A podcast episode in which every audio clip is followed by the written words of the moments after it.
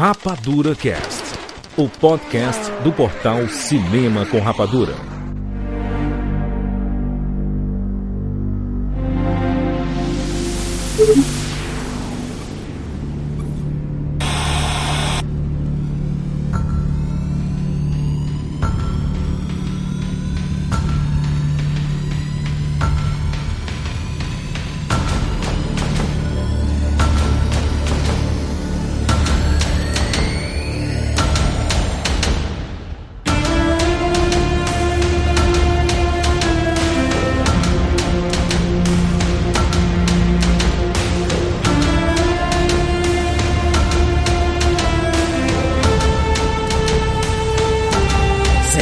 Seja bem-vindo, séries Rapadura em todo o Brasil. Está começando mais uma edição do Rapadura Cast. Eu sou Júlio de Filho. E no programa de hoje nós vamos falar sobre O Exterminador do Futuro, ou Julgamento Final. Estamos aqui com o Thiago Siqueira. Juro de filho, uma das minhas frustrações de infância foi nunca ter jogado Afterburner naquela cabinezinha e só ter ficado lá no Master System. Que tristeza. Rogério Montanari. Hasta la vista, baby. Você achou que eu não ia falar isso, pô? Por favor, né? Catiuxa Marcelos. Juras, esse é um filme que acho que tudo de bom que já poderia ser falado sobre ele já foi falado, mas não tem outra coisa pra falar porque ele é perfeito. Então estamos aqui para tentar de novo e no problema. Exatamente. Vamos falar sobre o Exterminador do Futuro 2 nessa série Clássicos da Cultura Pop. Sim, a nossa série que começou ali com Tubarão, agora chegou o Exterminador do Futuro 2. A gente tá aqui seguindo a nossa batalha aqui, né, de trazer mensalmente um clássico da cultura pop e obviamente que estamos recebendo opiniões de vocês lá no nosso Instagram, arroba Cinema com e no nosso Twitter, arroba. Muito obrigado a todo mundo que mandou recomendações, inclusive várias pessoas falaram sobre o Exterminador do Futuro 2.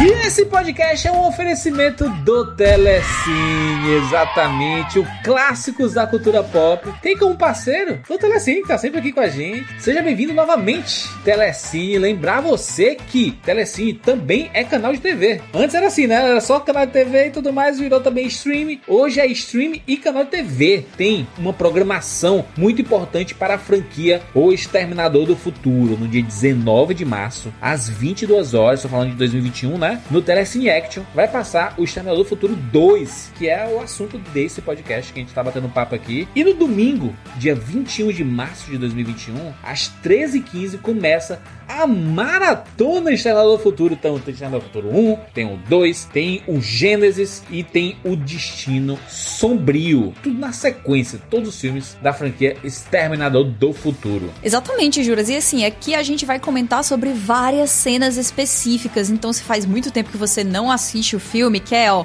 ver lá qual é, é isso mesmo, como é esse detalhe aqui que o pessoal falou, não tem nada como assistir no próprio streaming do Telecine, que também tá disponível lá. Aliás, tem link aqui na postagem desse podcast que te oferece 30 dias grátis. E aí você pode aproveitar o catálogo deles com mais de 2 mil filmes, dos clássicos da cultura pop e até lançamentos exclusivos aqui no Brasil pelo selo Premier Telecine como agora em março, nunca, raramente, às vezes, sempre, por exemplo. Muito bom. Link na postagem aqui ou acessa telecine.com.br, cara. 30 dias gratuitos para você experimentar esta maravilha.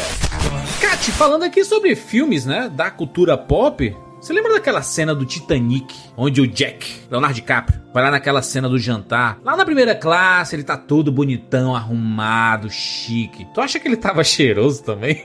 Juras, eu falo com confiança que não existe a menor possibilidade de ele não estar cheiroso. Porque assim, ó, quando ele entra, apesar dele estar deslocado, porque é a primeira classe, ele entra no salão com confiança.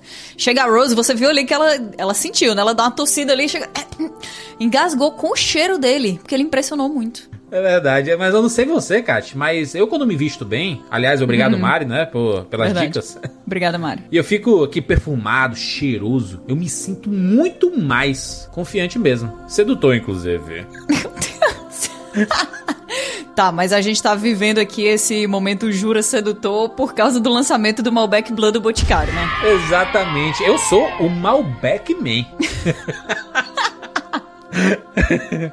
Mas, Kátia, Ah, além do demais. lançamento do Malbec Bleu, é, que traz a nova fragrância cheia de frescor e é boa demais, o pessoal do Boticário pediu pra gente avisar aqui daquela promoção, tá? Vai rolar um sorteio de uma BMW conversível zero quilômetro pra quem comprar essa novidade agora no lançamento, que vai só até o dia 28 de março de 2021. Importantíssimo. E pra vocês saberem como que funciona essa promoção, é só consultar o regulamento completo com todas as regras de participação e o número de certificado de autorização CKPME, que estão lá no aplicativo ou Boticário, disponível grátis na App Store e no Google Play. E para saber mais sobre o lançamento e onde comprar o seu Malbec Bleu, é só entrar em contato pelo WhatsApp oficial do Bot 0800 744 0010 0800 744 0010 ou link aqui na postagem. Se você não esse telefone, tem aqui na descrição desse podcast, assim você vai ser direcionado para uma loja mais próxima. É isso. Bora discutir se o T800 Cat é mais cheiroso que o Jack do Titanic. Polêmicas aqui, juras. É, valeu, Boticário! É isso, vamos falar sobre Terminator 2 agora, aqui no Rapadura Cast. Olá, meu nome é Matheus Barreto, eu sou de Taboão da Serra, São Paulo e bem-vindos ao mundo espetacular do cinema.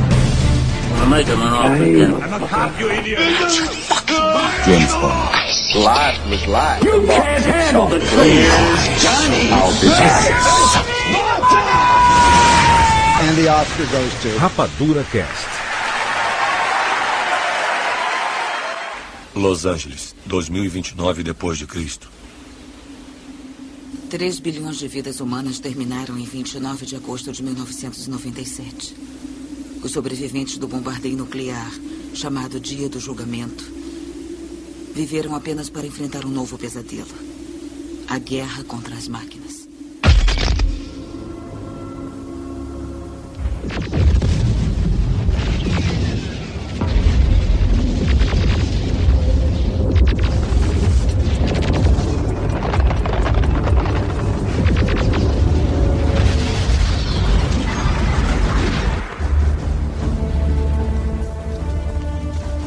Computador que controlava as máquinas, o Skynet, enviou dois exterminadores de volta no tempo.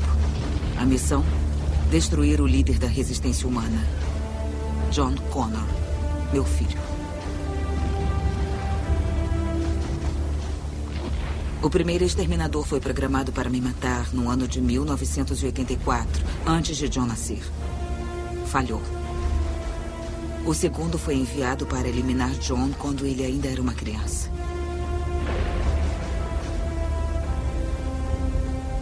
Como antes, a resistência conseguiu enviar um protetor para John.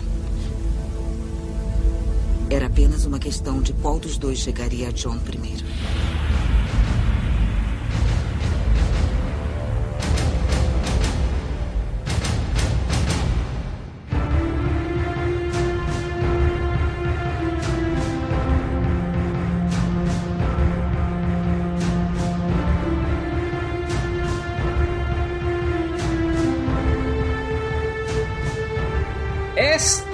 Obra de arte criada por James Cameron, esse gênio do cinema, James Francis Cameron, Sabia que ia começar assim esse podcast, que era o mais conhecido como Jim. Acho que inclusive a gente já sabe até por que esse filme foi escolhido, né? De repente, assim. Por que será, James Cameron é né? demais. James Cameron é demais, um dos maiores gênios da indústria cinematográfica, um dos maiores nomes, o Kubrick vivo. Ah, menos, Jurei. Nossa! Muito menos. Eu acho, eu acho que ele é mais revolucionário do que gênio. É mais revo- revolucionário que o Kubrick? Eu acho que talvez sim. Por causa da linguagem. Eu não acho que ele é o mais gênio do que o Kubrick e eu não acho que ele nem chega É perto. porque ele é mais pop, né? O James Cameron é muito mais pop. Ele é mais- E Ele revoluciona principalmente as tecnologias. A gente já vai começar esse episódio sendo cancelado pelos cinéfilos, cara. Outra muito coisa, o, o James Cameron ele vai pra gêneros populares. É. Os filmes dele são de massa, sabe? Não- você não encontra, por exemplo, Laranja Mecânica, por exemplo, que é um filme que, por conta do- da sua própria temática, do seu próprio tema, do seu, eh, dos seus próprios personagens, pelo amor de Deus, é, ele acaba sendo um pouco nichado. O James Cameron não. Ele fala sobre temas populares, ele. Quando tem violência, ele usa uma violência com uma linguagem de violência muito mais acessível. Ele não usa uma violência que afasta o espectador. Ele usa aquele tipo de violência que ou atrai o espectador por conta da coreografia ou da pirotecnia, ou por conta até mesmo do tipo de personagem que ele utiliza na, nesse tipo de violência. Nesse daqui, especificamente, ele vai um pouquinho além, né? Porque esse, esse filme é R, né? É R. Mesmo sendo um filme censura R, Juras. Cara, pelo amor de Deus, a gente assistiu esse filme, não vou dizer na sessão da tarde, mas na tela quente, cara. Eu tinha. Ô, Siqueira, eu fui no cinema, eu tinha 11 anos, bicho. Não existia, não existia 11 classificação anos. indicativa no- nos, dos anos 90, era realmente isso, uma mera sugestão. Tinha exatos 10 anos. Mas eu tô olhando no MDB, não, mas eu tô olhando no, MDB aqui e é 14, cara. Eu acho que ele é 14, hein? Ele estreou no Brasil em 30 de agosto de 1991. Ele é 14 anos no Telecine. Então, ele é 14 anos, eu acho que Não, ele não, não, é não. não. Ele, ele é 14 anos, Rogério. Que tu tá falando do, do MDB é porque ele pega a classificação indicativa do país. Aqui no, no? Brasil, no Brasil, ele é. Tem, tem, tem escrito aí em cima o quê? O, o Exterminador do Futuro? MPPA R, ele foi R na época. É que. Caraca, como é que pode isso? Olha, aqui, em do- 2003, ele foi classificado como 12 anos, cara. É Brasil, né? É, o Brasil tá explicado aí. This is Brasil. Cara, Canadá, 14 anos, entendeu? É, o Original Cut foi classificado com 14 anos. É, Alemanha, com muitos cortes, 12 anos. Mas eu tava assistindo hoje agora, é, antes da gente gravar, e aí é, passou a, a minha filha mais velha e ela tava olhando pra tela, assim, bem naquela hora da faca, né, que a, que a, a madrasta braço? do, John Connor. Entendi. É, do braço. E aí, a hora que foi mostrando a câmera, eu falei, eu, eu não lembrava 100% se mostrava assim. Cara, e é bem, é bem gráfico, assim, né? A Bem faca- gráfico. É, eu não achei tão gráfico assim. Mas o, o negócio é que, assim, tem sangue, entendeu? Coisa que normalmente é o que classifica Sim. os filmes pra, É, mas, pra uma idade é, mais, mais Rogério, alta. tu acha que esse filme hoje seria classificado como R? Eu acho que não seria. Não, Tem 16 imagina. anos. Aqui. Nossa, eu tava pensando em outro momento, cara, que também se encaixa exatamente no que tu tava falando, porque também envolve uma faca e também envolve um braço. Mas não é o da madrasta dele. Eu tava pensando naquela hora que ele tira a própria pele, né? Que ele dá um, ele corta assim o antebraço e aí depois corta o pulso e aí Não, depois e aquele que ele é o, o policial do, do, do hospital psiquiátrico, que ele enfia a faca na cabeça do. Aí você Nossa, aí, aí é mostra de hein? trás. Aí mostra de trás a faca saindo assim, aí você, caraca, Tá vai de ser só boa, isso. né? Aí depois ele bota a câmera na frente pra você ver a faca enfiada Cara, no olho do cara. Eu não sei, eu não sei se é porque a gente já É. viu tanto esse filme. E acredite, quando esse filme tá passando, acaba pegando. Eu não consigo parar de ver, sabe? É. Pra mim, é um daqueles poucos filmes que é considerado assim, perfeitos. Não tem nada, absolutamente nada que precise ser mexido nesse É filme. tudo É. perfeito. Não tem como. É, esse filme é. Ó... Não, não, não à toa ele tá nessa série aqui, né? De, de clássicos da cultura pop. Que foi lançado lá em 1991, começo dos anos 90. Lembrando que o primeiro Exterminador do Futuro foi lançado em 1984. Então o James Cameron passou ali 6, 7 anos fazendo esse Exterminador do Futuro 2. E você percebe a clara evolução do Exterminador do Futuro 1 pro 2, né? Tem uma evolução absurda. Cara. Exterminador do Futuro 1, o cara fez com troco de pão, cara. Exterminador do Futuro 1 é o tipo de filme que é feito que o cara tem que bater cabeça até encontrar um jeito de fazer aquele efeito especial. com É, o que- o os que o cara bota dois o coração. dinheiros que ele tem lá, cara. os dois dinheiros. Esse filme custou o que era? 100 milhões, mano. 100 milhões pra 91? É muita grana. Mas ele consegue gastar todo o orçamento possível e Ai, imaginável. cara, pro James Cameron todo o dinheiro é 50 centavos, cara. Ele dá o jeito.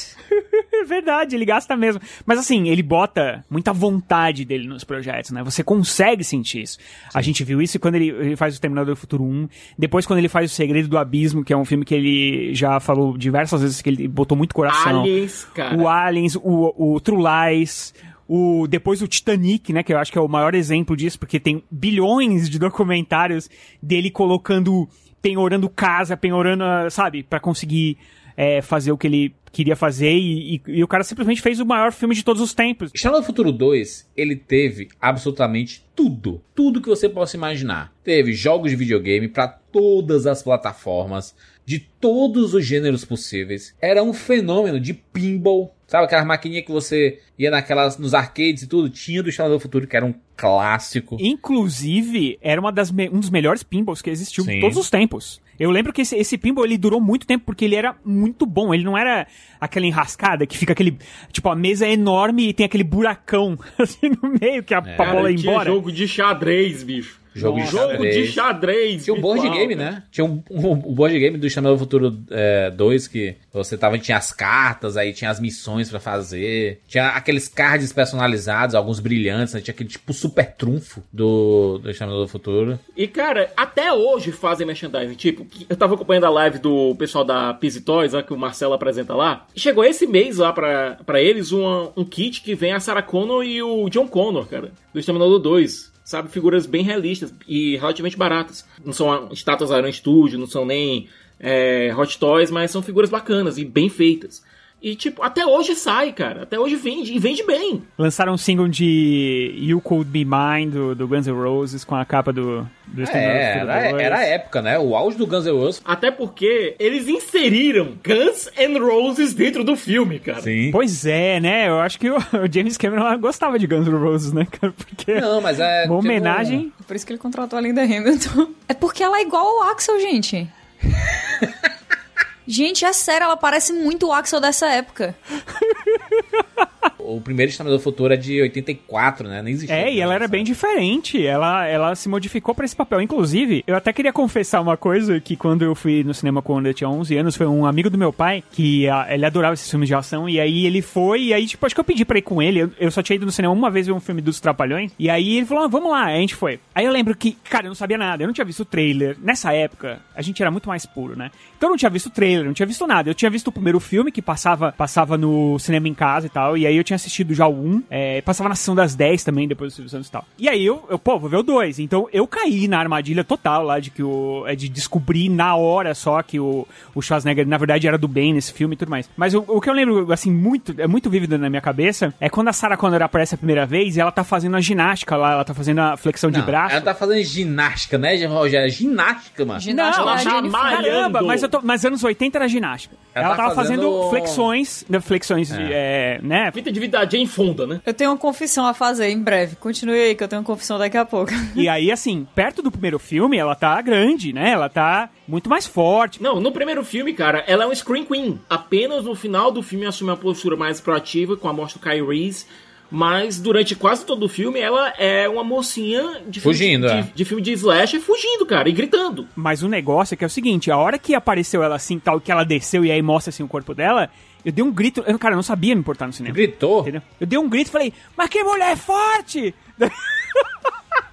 Aí o cara fez, Shh, oh, você tá no cinema, não pode gritar não. Eu dei um E puta foi grito, assim que ele Mas que aprendeu. mulher forte! Bração dela tá doido, mano. Treinadíssima. É, meu, é outra Sarah Connor, totalmente diferente. Pro papel, faz total sentido, cara. Faz total faz total sentido. sentido, porque, cara, ela, ela foi incumbida da responsabilidade de proteger o filho dela, que vai ser o salvador da humanidade. Eu queria fazer minha confissão aqui. eu queria dizer que hoje eu fui reassistir o filme. E aí, nessa cena que aparece a Sarah Connor pela primeira vez fazendo barra, eu pausei, entrei no Mercado Livre e comprei uma barra que eu nunca vou usar. Vai fazer que... que eu nunca... Tu comprou aquela barra de porta? Aque- Aquela que é tipo um negocinho que você bota na porta? Aqui, ó. Caraca, a Kátia comprou mesmo, meu Deus. Cacilda! Barra de porta ajustável. Vou usar? Façam suas apostas aí. Agora, o incrível é Excelente. que basicamente todo mundo que se liga em cultura nerd tem alguma coisa exterminador até hoje em casa. Você vai, por exemplo, ver o JC, certo? Ele tem o, o, o crânio do exterminador na coleção dele, o, o Giovanni. Cara, o Gijo tem uma cacetada de coisas do exterminador. Ele tem um Hunter Killer em casa, ele tem um exterminador 1 em casa.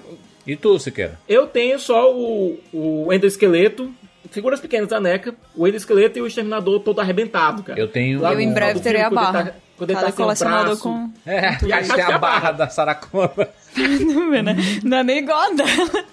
É muito difícil sonhar às vezes, gente. É porque a gente tenta, né? Falando, fa- falando disso, de, de ter coisas, Exterminador do Futuro 2, ele é um dos filmes que mais tem merchandise da história do cinema. É, Alguns não fazem nem sentido, né? alguns fazem. Alguns fazem, mas outros, tipo. Tipo, eu vou, te- vou te, vou te dar um exemplo aqui, ó, é, dar alguns exemplos. O, aquele óculos que a Sarah Connor utiliza quando ela tá no deserto com o filho dela e ela tá preparando as armas, era um óculos Iradíssimo. que... Aquele é um Matsuda Sunglass. A- é o 2809, você pode colocar no Google aí. Matsuda Sunglass 2809 é é product placement, né? É pago pra estar ali. Ah, o Subway aparece duas vezes. Quando o Temil vai perguntar para as menininhas: Ah, você conhece onde é que tá o John Connor? As menininhas estão segurando uns copinhos do Subway. Na delegacia também tem o copinho do, do Subway. Copinho e comida. Tem a propaganda descaradíssima do Afterburner da SEGA quando o John Connor tá jogando o jogo de nave. Nossa, descaradíssima mesmo. Eu tinha esse, esse jogo pro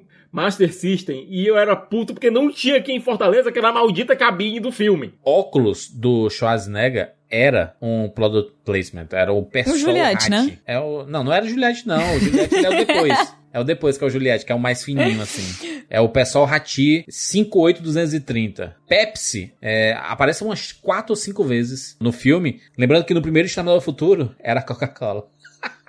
e não fecharam aqui com o Exterminador do Futuro 2, aí Eu foi acho a é Pepsi. pouco. Né? É quando John Connor tá fugindo do arcade e aí ele encontra o, o, o T- T-800 pela primeira vez, né? E aí tá vindo o T-1000 também, quando ele, né, vão se encontrar aí tem o Guns N' Roses, né? Tem uma máquina de Pepsi assim de fundo, bem grande, assim, bem descarada a propaganda, tá bem na, na, na cara. É, tem um carinha que tá tipo no shopping, que ele tá tirando foto, que ele, tá, ele usa uma Pentax, uma câmera Pentax, é, que ficou muito famosa também. A Harley Davidson é né, um dos maiores né, ícones aqui desse filme.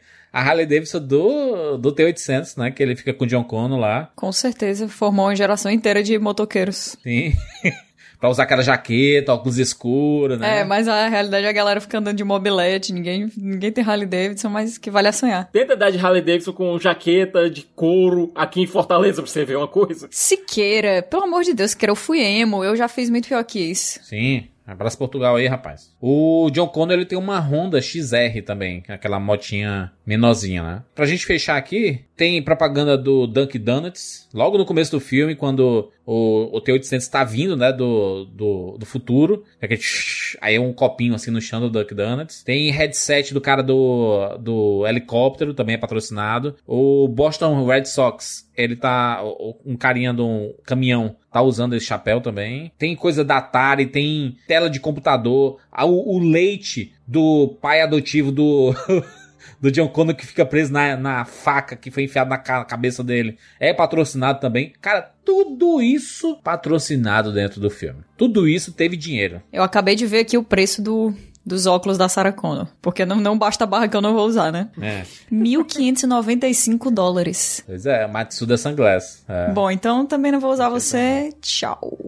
Foi necessário todo esse merchandising? Foi. Porque Exterminador do Futuro 2 foi o filme mais caro até aquele ponto já feito, até ser superado pelo próprio, pelo próprio James Titanic. É. Cameron. Mas, eu, mas Siqueira, valeu muito a pena. Valeu muito a pena, foi, foi uma grana muito bem gasta. Porque a gente envelheceu bem demais. Os, bem os- demais. os efeitos, apesar de serem lá do começo do, do CGI, eles são muito charmosos. É, não, e você assiste hoje em dia e não é tosco. Não é tosco, sem sacanagem. Não envelheceu, cara. Não é bizarro. É, eu acho que tem uma, sei lá, é o mesmo toque que tem lá no Jurassic Park que a gente tanto fala, sabe? E o Jurassic Park custou 63 milhões, viu? Enquanto o Exterminador do Futuro custou 100 dois anos antes. É, mas é, que o, mas é que também o Spielberg era dono lá da IML lá, e aí ficava mais Não, não, barato, não era dono, era amigo do dono, era melhor do que ser É, dono. é, então fica mais barato pra ele. Mas o, o James Cameron não parceria, tinha essas né? moleza, não. James Cameron não tem amizades, mas tem dinheiro. E eu acho que eu acho que esses, esses efeitos, eles eram feitos no computador, mas eu acho que ainda eles tinham muito manufaturado, assim. Quem tem Stan Winston, cara, já começa ganhando o jogo. Porque o cara, o que ele faz com efeitos práticos, efeitos de maquiagem, cara, é incrível. Muita coisa que. Muitos efeitos de práticos de maquiagem pra colocar na cara do Schwarzenegger, cara, são incríveis. E funcionam muito bem. E sabe uma coisa que eu tenho muita, muita, muita saudade dos, dos filmes de ação de hoje, que, que tinha muito nessa época?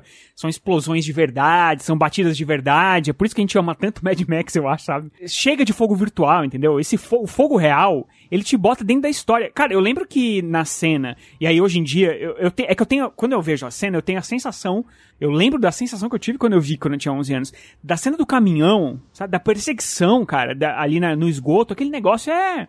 É de outro planeta. Cara, você sente as pancadas deles, entendeu? Tipo, quando ele passa ali por baixo do. O caminhão passa por baixo da ponte e arrebenta o teto e ele só levanta. Você fala, puta, esse cara é um inferno, meu. Esse cara. Não tem como parar. É imparável esse cara. Essa imagem do, do teto do carro sendo arrancado, É muito... ela ficou comigo por muito tempo. Eu tinha muito medo disso, porque aqui, acho, acho que em todo lugar também, de vez em quando tem algum lugar que é bem baixinho, sabe? Aí você fica assim, será que é agora e arranca só o teto? Como é que vai ser? Eu lembro que eu pensava muito nisso. E é muito real aquela, aquela perseguição. E no final, quando ele tá, de fato, né? Quando tem aquele fogo e tal, que tem até o, o pneu que vai rodando, o fogo, ele, ele tem querosene ali, sabe? Ele fica meio preto, é uma coisa Sim. que... Você sabe que se a pessoa chegar lá perto é só uma vez. Ele é sujo. É o cara do- da computação gráfica, né? Do CGI. Mas enquanto ele puder usar efeitos práticos, principalmente, ou, obviamente que com Avatar não tem como, né? Avatar é CGI 100%, mas Titanic ele usou bastante, True Lies ele usou bastante, Exterminador do Futuro 2 especificamente. Cara, tem muitos efeitos práticos, por isso que é um filme que você assiste assim, cara, esse- é- ele não envelhece, ele não consegue envelhecer, porque você, é, essa- é to- toda essa cena, a cena do canal, ela é espetacular, porque ela tem tudo, você vê toda hora o dublê do Schwarzenegger, assim, eles não, Ah, é, eles não, não. escondem, eles não escondem, assim, é o dublê mesmo, mas não é o Schwarzenegger que vai estar pilotando essa moto. É difícil você colocar um dublê pro Schwarzenegger, cara. É, Schwarzenegger é um cara muito único, né, bicho? É, difícil. Rogério, a queda do caminhão, assim, você sente o impacto dele no chão, assim, ele faz. É um trambolho gigantesco, cara. O som, o som é incrível.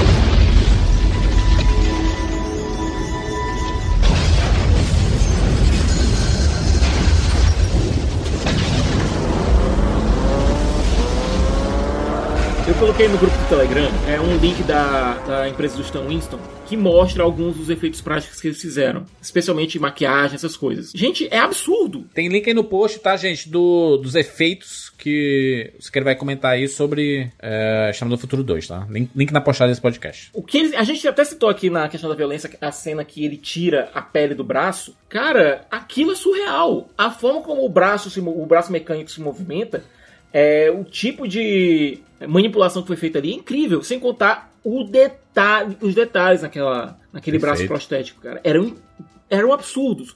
A cena que você tem o Schwarzenegger olhando pra, pra Sarah e pro John, antes de mergulhar pra morte dele, cara, o rosto dele todo deteriorado, metade todo deteriorado, aquilo ali foi feito na mão, gente. É tudo, pro- é tudo prostético. É incrível. É, não tem outra palavra. A gente vai ficar repetindo isso muitas vezes. É incrível, é incrível, porque. É, é... Mas é, o pessoal tá escutando É. esse podcast é pra isso. Não tem como. cara, e, e assim, a o Schwarzenegger é um cara que é- não é um, um bom ator, a gente sabe disso, né? A gente tá cansado de saber disso. Mas é um cara muito carismático, né? Ele era o The Rock da nossa época. Ele funcionou muito bem como vilão no primeiro Exterminador do Futuro. Na verdade, o The Rock é o Schwarzenegger da nossa época, né? Exato, exato. Não, é porque hoje em Schwarzenegger dia. dessa época, É, então, é porque a galera de hoje em dia, né? Tu não tá é- mais vivo, não, Siqueira. Que isso? ele ele, ele é, foi muito bom como, como vilão, né? Do, do, do primeiro Exterminador e tal. E, e ele era aquele cara que realmente também falou: Meu, esse cara não para por nada. E ele, tem- ele tinha aquela cara sisuda e tal. Mas ele funciona ainda muito melhor como um, um anti-herói, assim, né? É porque o primeiro filme é de 84, era o comecinho da carreira do Schwarzenegger. Nesse intervalo, o Schwarzenegger fez 12 milhões de filmes em que ele, ele, queria, ele era o herói. E aí em 91, ele não podia ser mais o vilão, gente. É, não ele tinha mais que como, ser o né? herói. Entendeu? e o trailer faz questão de deixar claro isso. No primeiro filme, ele- eles queriam colocar o, o Schwarzenegger queria ser o herói, certo? Ele queria ser o protagonista. O James Cameron convenceu a ele que ele seria o Exterminador perfeito. Quem ia fazer o Exterminador, cara, ia ser o Lance Henriksen, que acabou sendo o, o policial lá, lá na delegacia que é morto, sabe? Cara, graças a Deus. Que queda, É. hein? Que queda na carreira, hein? Era ser, ia ser o protagonista Ia ser- e virou o prota- coadjuvante da delegacia. É, mas depois o James Cameron foi lá e colocou ele no Aliens 2, né? Pra fazer o bicho. Quem tem amigo no, um amigo do lado, melhor do que dinheiro no Pô, mas ele ia ser, ele ia ser um bom exterminador, mas eu acho que mais pra ter mil do que pra ter 800, né? Ele seria um bom T-1000 também, apesar que eu acho que o cast do T-1000 no, no Exterminador do, do Futuro 2 é também sensacional. E depois ficaram tentando copiar isso de todas as formas. Então, é, tem o Exterminador 3, aí tem o 5, 6, sei lá. Os caras ficam inventando Exterminador e nunca mais conseguiram um cara que nem aquele, cara. Nunca mais. É verdade. Os movimentos dele eram muito robóticos e ele parecia uma pessoa obstinada. Assim, na Robert verdade, não, Patrick, não né? parecia, não. Uma a, pessoa... Robert forma Patrick. ele a forma que o Robert Patrick corre, cara, É Ele não tem. assustadora. E que ele olha, Siqueira. Ele olha. É, é, é foda porque, se a gente pegar em termos de história, o T800 é uma versão é, desatualizada, né, do, da, da máquina. O T1000, ele é a, a versão upgrade, né, já cheia de recurso e tudo. O próprio Schwarzenegger, ele ser esse ator né, robótico e tudo mais, que é, é antinatural, né, ele não, é, ele não tá agindo natural. Tanto que o John Connor, Não. ele tenta ensinar né, é, ele a falar as palavras, tá la vista, baby, né, relax, né. Ele, tá tem- bugado, ele tá bugado. No problema, né? No problema. É porque quando hackearam ele, ele ficou meio bugado, né? Sim. O T-800, ele não é um, um infiltrador perfeito. Sabe, ele é muito robótico, ele tem um porte muito grande, ele, ele chama atenção demais, sabe? O T-800 ele não É. é. ele não é um bom infiltrador. É, mas ele é feito pra absorção de comportamento a longo prazo, né? Então ele seria É. melhor. Ele então, aprende, né? Ele aprende, né? Faz sentido. É, para mim é o papel perfeito pra ele. Perfeito, porque Eu- eu ele, ele é colocado como totalmente robótico. Pois é, mas você vê, você tem uma simpatia imediata por ele. Então quando ele começa a falar aquelas outras coisas de um jeito que também é robótico, você acha massa, você, tipo, quer ficar amigo dele, né? Então não tinha um casting melhor aqui. Meu Deus. Olha, não me leve a mal, mas você é um exterminador, não é? Sou. Sistema Cyberdyne, modelo 101. Meu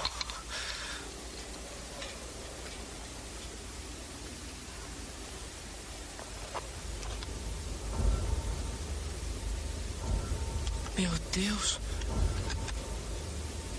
Você é mesmo de verdade. Quer dizer. Você é máquina por dentro, não é? Mas por fora é vivo. Sou um organismo cibernético, tecidos vivos sobre um endoesqueleto de metal. É de verdade. Fica frio, John. Calma. Bom. Você não veio aqui pra me matar. Isso eu deduzi sozinho, então. Qual é a sua? Minha missão é proteger você. É? Quem o mandou? Você. 35 anos no futuro, você me reprogramou para ser o seu protetor aqui, nesta época. Caramba. Sabe qual é a parada, Kat? Ele não precisa atuar bem. É por isso que é tão, é por isso que é tão apaixonante. Você quase escuta o, o pisado dele que nem Robocop. É.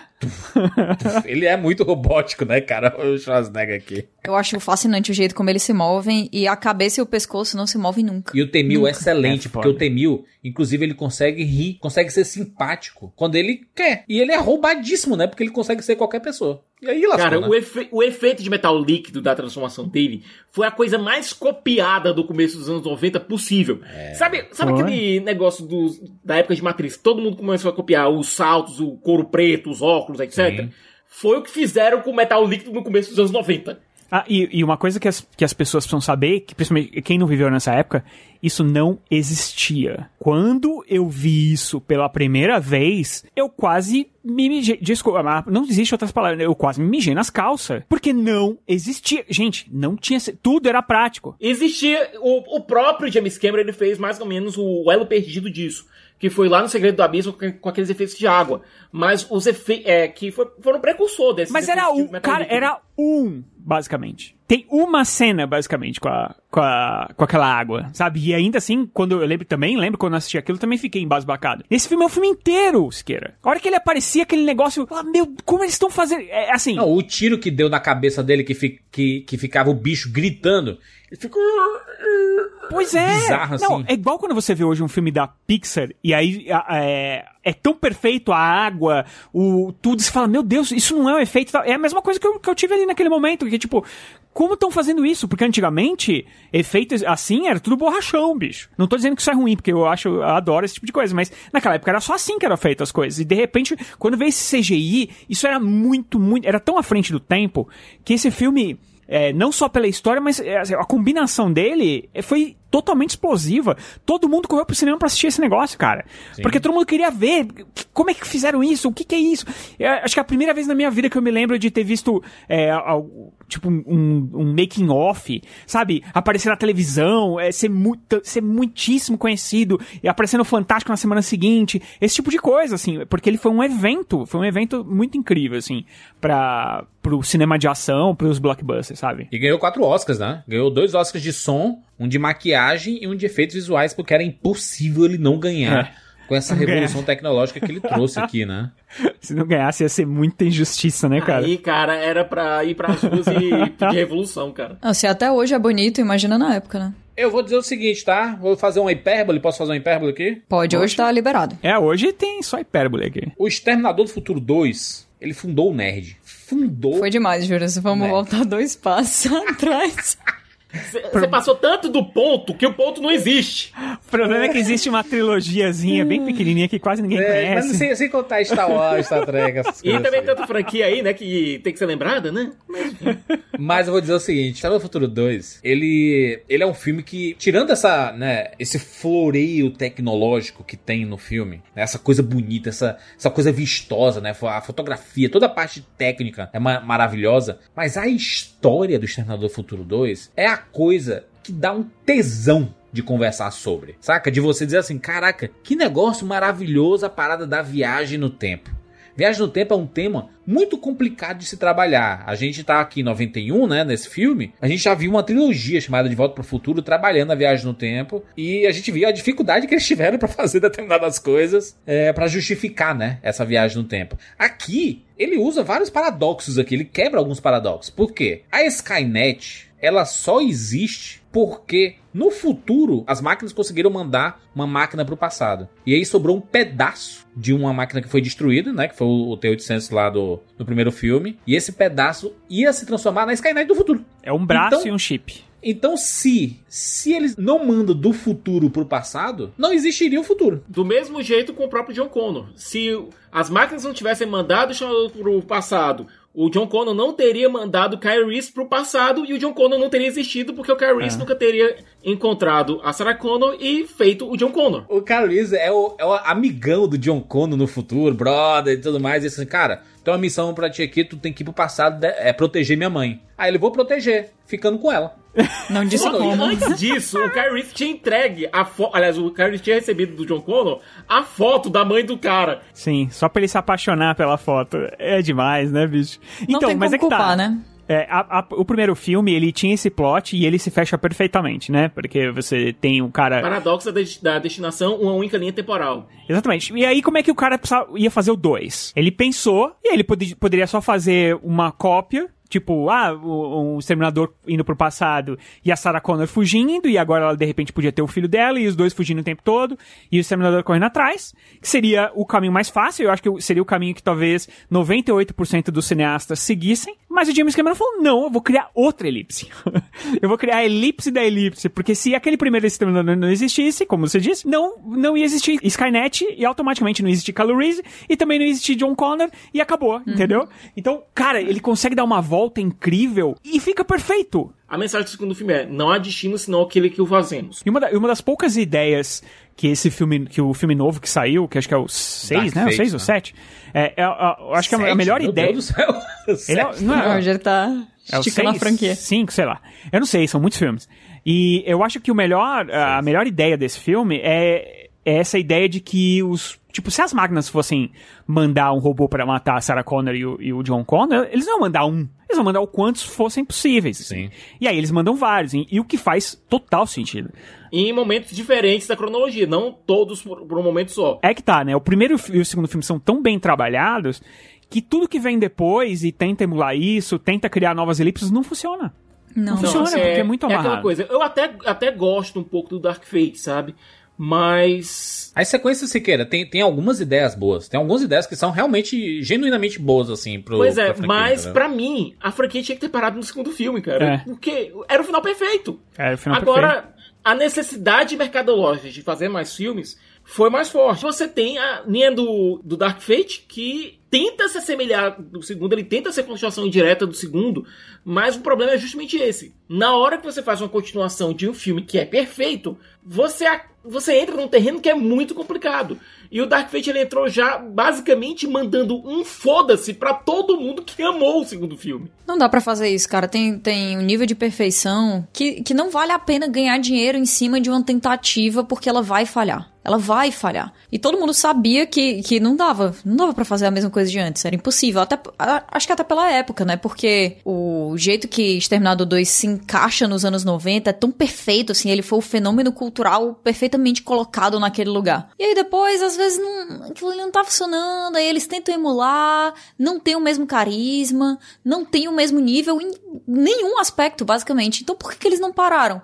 Aí isso cria uma franquia que a gente tá sempre assistindo o próximo filme dizendo, é, vamos esquecer que aconteceu qualquer coisa depois do segundo. Tem, isso é muito chato, cara. E o pior, Kat, que a gente ama tanto que a gente dá chance pra todas elas. Todos, não. A gente tá sempre achando que vai ter um. O que fizerem de Exterminador do Futuro, eu estarei assistindo, não importa o que for. É isso, Não, é e isso. o próprio James Cameron, que fica a cada produção, ele fala assim: esse aí esse assina embaixo. E Parece que, minha, parece que ele só não gosta do 3. E olha, o 3, se você pensar, é o que faz mais sentido. Eu acho o 3 o melhor de todos depois do, depois do 1 e do 2. Porque olha, o 3, qual é a mensagem do 3? O 3 é o melhor de todos depois do 1 e do 2. é, das continuações da, da, da dupla perfeita, né? Nele não é um foda-se, é porque você vê o John Connor, você vê, você escuta a voz da, você escuta basicamente, não escuta a voz, mas você escuta o legado da Sarah Connor. Ele não desrespeita isso, sabe? Tenta colocar uma nova mitologia em cima, tenta trabalhar uma nova história em cima e traz a mensagem, olha, não importa o que aconteça, de algum modo a humanidade vai se lascar. 4 também, Siqueira. 4 dá uma, uma O ligada qua- o nisso. 4 é bom porque ele, você consegue encaixar ele dentro do 1 e do 2. Isso. Você não precisa fazer uma nova mitologia, você trabalha dentro da mitologia que já havia sido estabelecida. O 5 é que inventou tudo de novo, né? O 5 é, que é o Gênesis que, que fez aquilo ali, que transformou o John Connor num exterminador. Nossa, mano. que, né, cara?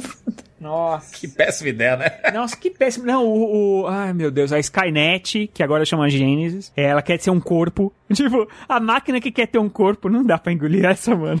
Não dá, cara. A gente que tem corpo sabe que isso não faz Não sentido. dá, mano. Você pode ser a internet, você vai querer ter um corpo, meu. Pergunta pra jamais, Scarlett pô. Johansson se ela quer, pô. Aí você chega no Dark Fate que ele coloca, e olha, vocês podem ter impedido a Skynet. Beleza, parabéns pra vocês. Mas apareceu essa nova entidade aqui porque novamente os humanos vão se lascar de novo. Porque os humanos são autodestrutivos. Ele pega ideias do 3, que é, inevitavelmente os humanos vão fazer uma burrada que vai Mas isso é real, né? apocalipse. É. E pega aqui, olha, vocês escaparam desse apocalipse. Nesse apocalipse aqui, o John Connor era a figura central desse apocalipse. Quem iria salvar a humanidade desse apocalipse aqui era o John Connor. Agora, beleza, vocês pediram esse apocalipse. Agora vai ter outro apocalipse, que vai ter outra figura central, que vai ter que pedir aquele apocalipse. É porque no final das contas, essa coisa de que não existe destino a não ser aquele que nós fazemos é o ponto central no sentido que o destino que a gente tá desenhando como humanidade é sempre a nossa ruína. De um jeito ou de outro, por um tipo de arma ou de outro, por um tipo de guerra ou de outro, é sempre a nossa ruína. Se você pegar o 2, ele é o filme mais otimista de toda a franquia. É. É, o James Cameron, inclusive, fez um final feliz que quem tem o, o Blu-ray em casa pode ver, que é um final alternativo, que mostra um futuro onde tá todo mundo feliz, onde o John Connor envelheceu, ele é Novela, é né? político, certo? A- A Sarah Connor tá lá, a velhinha, cuidando do filhinho dela, do filho dela ainda, o filho já tem, ela já tem netinho, sabe? Um final cor-de-rosa, Pô, eu sabe? queria ver esse final aí agora, hein? E que não faz o menor sentido. Porque Fanfic, Siqueira. Como não? O Exterminador fez joinha pra ele, cara. Com esse argumento, Rogério? É, pronto. Obrigado, Qual foi o então. final gente. que foi escolhido? O final é aberto. Olha, nós impedimos o apocalipse, mas todo dia é uma nova batalha. Todo dia é uma nova batalha para impedir que isso aconteça. É a estrada aberta. Brother, o futuro não vai deixar, esse futuro desgraçado não vai deixar de existir, porque a Skynet não mandou apenas um, mandou vários. Então, fatalmente, a Skynet iria ser criada de toda forma, entendeu? É, e eu acho que assim, todos os outros filmes. É, não é por causa de um detalhe ou outro que as pessoas não, não gostam. Eu acho que você já começa com o pé atrás, porque qualquer filme que vier pra frente, ele renega a história do 2. Porque você vai. Porque exatamente por causa desse final, que é o final que, tipo, a Skynet foi destruída e tal, então você tem que ficar inventando outras coisas. E toda vez que eles voltam, você fala, puxa, então quer dizer que toda aquela jornada daquele filme incrível do, do John Connor, da máquina aprendendo o que é o amor, né? E. E, e os humanos entendendo a, a posição da máquina. Tem- Cara, é um filme incrível e tudo isso você precisa renegar pra de novo ter a correria das máquinas atrás dos humanos, destruir tudo. Então não tem como. Apesar do 3 não ser tão ruim assim, sabe? Apesar do 3 não ser tão ruim assim, você colocando em comparação com o 2, cara, e assistindo em sequência, não dá. O 4, apesar de ser mais fraco que o terceiro em vários sentidos, inclusive com a inclusão daquele personagem do Marcos que. Pelo, amor de Deus. E o John Connor tem um computador de máquina. Ah, vai pro O inferno. Rogério, o Rogério é muito passional. Pelo amor de Eu Deus. odeio esse filme. Eu assisti esse filme no cinema. Gente, eu assisti esse filme no cinema, eu fiquei tão revoltado, mano. Eu também tão vi, revoltado. mano. Tem uma personagem lá que ela tem o cabelo no futuro, tudo destruído, uma sujeira desgraçada. O cabelo dela é de uma sedosidade. Quem que é o nome dela? É a atriz péssima, inclusive. Caraca, o Rogério tá muito pistola. O que tá acontecendo? Moon Bloodgood, que faz Isso, a- ela mesma, o ela mesma. amoroso lá Nossa, do- aí tem uma hora que ela joga o cabelo de lado e fala: Peraí, mano, peraí, peraí, peraí, como assim? mesmo sendo um filme mais fraco que o terceiro, é o único que você consegue assistir levando em consideração o, o final do 2. Sim. Não, e é fantástico ver o, o finalmente o John Connor. É, o problema é que o John Connor acaba não sendo o protagonista do filme que ele deveria ser o É, protagonista. John Connor cansado pra porra. É cansativo o seu Salvador. Entendi. A jornada que você acompanha o John Connor no segundo filme é muito boa. Porque ele começa sendo um moleque que é extremamente revoltado e com razão, porque é, ele foi criado na primeira infância dele todo achando que a mãe dele estava treinando ele para ser um grande líder militar e tal. Aí ela, a mãe é presa, colocada no manicômio judiciário e é dito pra ele: olha, tudo que a sua mãe disse pra você até agora é bobagem. A sua mãe é doida. Número da senha. 90. Com quem você aprendeu isso, hein? Com a minha mãe, a minha mãe de verdade. Hum, retirar 300 dólares. Anda, anda, anda, anda. É, funcionou. É claro. Dinheiro. Vamos. Isso, foi Valeu. mole.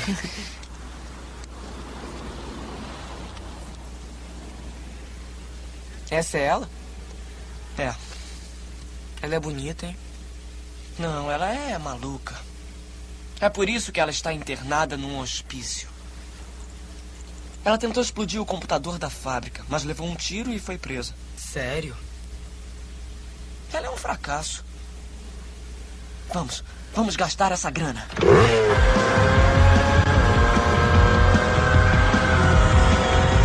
E ele pra uma família adotiva que, apesar de não ser das piores, sabe, não tá ligando muito pra ele. Nossa, mas não é muito show, não, Visqueira. É sempre. Não. Eu, eu acho triste essa, essa imagem que colocam de famílias adotivas tantas vezes. Porque não precisava, né, cara?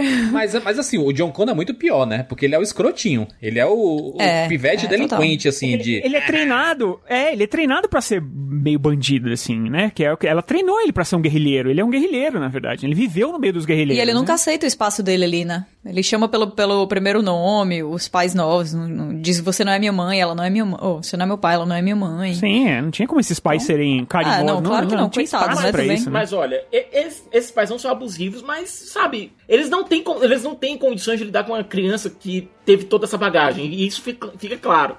É, o John Connor, então, ele não tem uma exatamente uma infância feliz, entre aspas, mas tem lá o quarto dele, ele tem. Ele é um 90s Kid, cara. Ele, Ele eu- rouba caixa eletrônico, Siqueira. É. É, rouba tinha caixa que- eletrônica, ele, Ele tem hackeia, amigo. ele hackeia. Ele joga videogame. Né? Caixas eletrônicas. Porra, ele pegou 300, naquela época, 300 dólares pra jogar no fliperama, hein? Ele hackeava as máquinas. É verdade. Não, e faz sentido, né? Ele hackeia a máquina e lá na frente ele vai hackear o T-800. Faz todo sim, cara, faz todo sentido. Eu vou dizer pra vocês, viu? Esse começo do Exterminador Futuro 2, no futuro de 2029, tudo destruído, as máquinas chegando. E, cara, e as máquinas poderosíssimas, né? Porque vem, vem lá os, os robôs, vem lá os, ah, os maquinários maiores, né? E É, você tem o Terminator, você tem o Hunter Killer, você tem tanque, cara. tudo, tudo. E o pobre dos humanos, só com o piu, piu, piu, piu. É difícil, né? Pros humanos. O pior Bem não faz nenhuma complicado. diferença, mano. não, mas a Sarah Connor tem um. Tem umas bugigangas lá da Não, pesada. não, não. É, ela sim. Mas eu tô falando no. no, no- Ah, na, guerra, no mesmo. final. É, só. Nossa John Connor com Senhora. cicatriz assim no, na cara. Cicatriz. John Connor brabo. Brabíssimo, assim. E que não tem nada a ver. Inclusive, eu tô Não tem vendo. aqui- nada a ver. O Ed- o Edward Furlong, ele é tão, di- tão diferente daquele cara, tão diferente, que você fica, tipo, quando ele aparece criança, você... Eu tô vendo Tá. naquele arquivo aqui, tem um colecionável da sideshow do, do, do, do, do John Connor da, do futuro, né? Não tem nada a ver mesmo. Inclusive é um cara fraquinho, assim. Cara É, e é irreconhecível, assim. Mas é, o, é o sol e, o, e, a- e as, as dificuldades, né? Ah, não dá pra comer na guerra, né, Juras? É, mas sabe o que, sabe o que, que eu fico pensando? pode ser o sol, realmente, dando solar pode fazer isso aí. Mas eu fico pensando que eles poderiam ter mantido o binóculo na cara dele, cara. Que custava?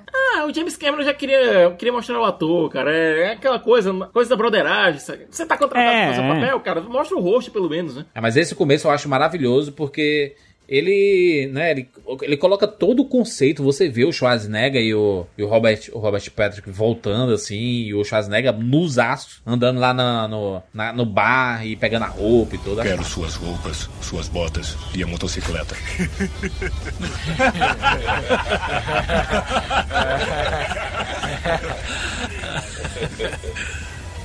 Esqueceu de pedir, por favor.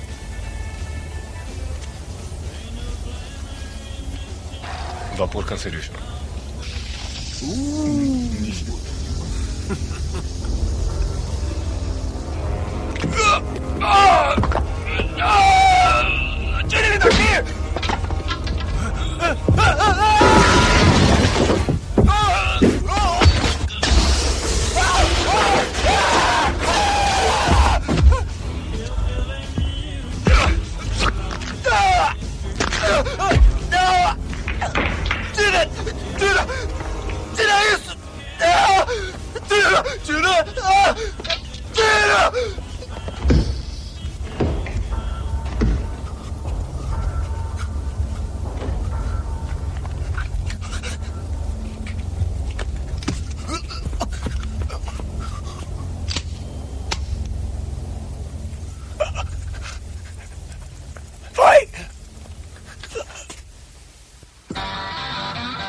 Mas só falando da cena da guerra antes, é, ele precisava colocar essa cena da guerra porque no primeiro filme ele fez uma cena da guerra também.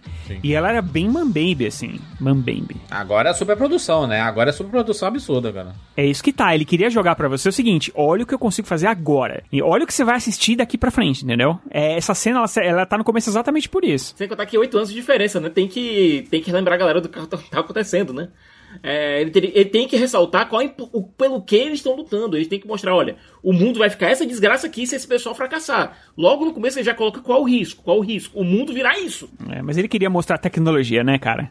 Ele falou: ó, agora não é só mais, não é só os bonequinhos, não. Olha o que eu tenho aqui, Ah, ó. mas eu tô dizendo, tem, é, tem uma necessidade narrativa de você colocar isso. Mas por isso que eu sempre quis, desde criança, desde quando eu vi, com 10 anos de idade, eu vi esse filme. Desde quando eu assisti. Aliás, né, estamos aqui felizes porque esse filme tá completando 30 anos. Que coisa maravilhosa, lançado em 91, né? Eu tinha 9 anos, não tinha 10 anos. Não. Como Só pra dizer que eu velho. tenho, né? Esse filme tá completando 30 anos e é espetacular o fato de que ele apresenta isso e fica na cabeça de todo mundo que assistiu. Eu quero ver esse filme, essa guerra. E aí a gente volta no tempo. Eles vão contar outra história. Porque a, a parada da guerra é muito massa, gente, pelo amor de Deus. Eu queria ver massa esse mesmo. embate aqui. Por isso que eu fiquei feliz um pouco com Exterminador do Futuro 4, porque é exatamente essa guerra. Quando vem o John Connor, ele sai do helicóptero, ele pisa na cabeça do exterminador, aí eu, eita pau! Fiquei triste. porque é exatamente por isso, porque eu acho que eu tinha uma sensação que eu queria ver também essa batalha, porque eles ficam mostrando aos pouquinhos em cada um dos filmes. E quando vem, nossa, é isso? Sério? Não tem. Não Nossa, tem mas sempre seria isso. Não- mas, mas não tem como, porque o- a guerra que foi imaginada, principalmente pelos recortes que foram colocados lá, em cima dos quais muito dinheiro foi botado, não tinha como fazer um negócio inteiro que ficasse no nível que a gente esperava. Era impossível. Tinha que ser um Não, mas soldado Ryan no futuro, assim. É, mas tirar o John Connor da, do protagonismo, cara, e colocar. É, botar um robô. E colocar ele Nossa. basicamente tentando se salvar tent- é, naquela missão dele pra salvar o Kyle Reese, ao invés de deixar o destino e fazer com que os- com que os dois se encontrem naturalmente, cara. Foram decisões bem ruins e que contradizem muito o que a gente pensava do personagem, especialmente por conta do que foi contado pelo próprio Kyle, cara. É, é difícil. É por isso que eu tenho problemas sérios com. Apesar de, no geral, até, até curtir o Exterminador do Futuro 4, eu tenho problemas sérios com o filme. Porque o que, o que a forma como o Kyle contou do, do John Connor no primeiro filme pra mãe dele foi tão forte, sabe? E todo o esforço que a gente vê a Sarah fazendo nesse filme aqui pra fazer com que o John Connor se torne esse líder militar, parece que, sabe, não deram tão certo por conta Só que a disso, Sarah entendeu? Connor, aqui no Exterminador do Futuro 2, ela, ela fica cega também, né? Cega de ódio, cara. Ela tem medo, é uma mistura de medo, né? De É perder trauma, o né? filho e traumatizada. E, e- e todo o tratamento absurdo que ela recebeu naquele hospital psiquiátrico lá, né? Que ela tava presa, sendo medicada pra se acalmar. Ela batendo em todo mundo, né? Inclusive quando. É, tem eu- inúmeras tentativas de fuga. Brother, eu nunca esqueço, nunca esqueço quando o T-800, né, o Schwarzenegger e o John Connor vão lá é, no hospital resgatar a mãe e quando a, a, a Sarah, depois de ter feito um inferno ali, inclusive adoro quando ela consegue fugir e anda dando pulos, acho maravilhoso aquilo ali, assim, caraca, É, tá muito pronta pra matar todo mundo. acho aquilo ali fantástico. E aí ela dá de cara com o T-800, com o Schwarzenegger. O desespero que a Linda Hamilton interpreta aqui é tão real.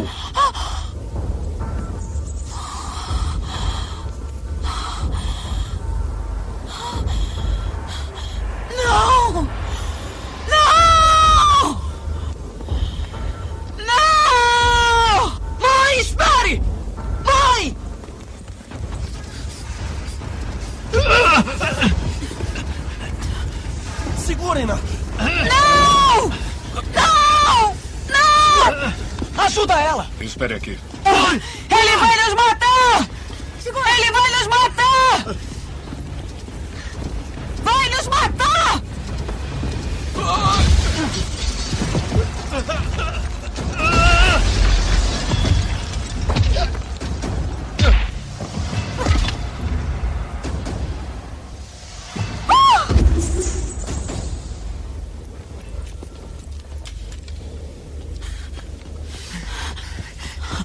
Mãe, você está bem! Mãe!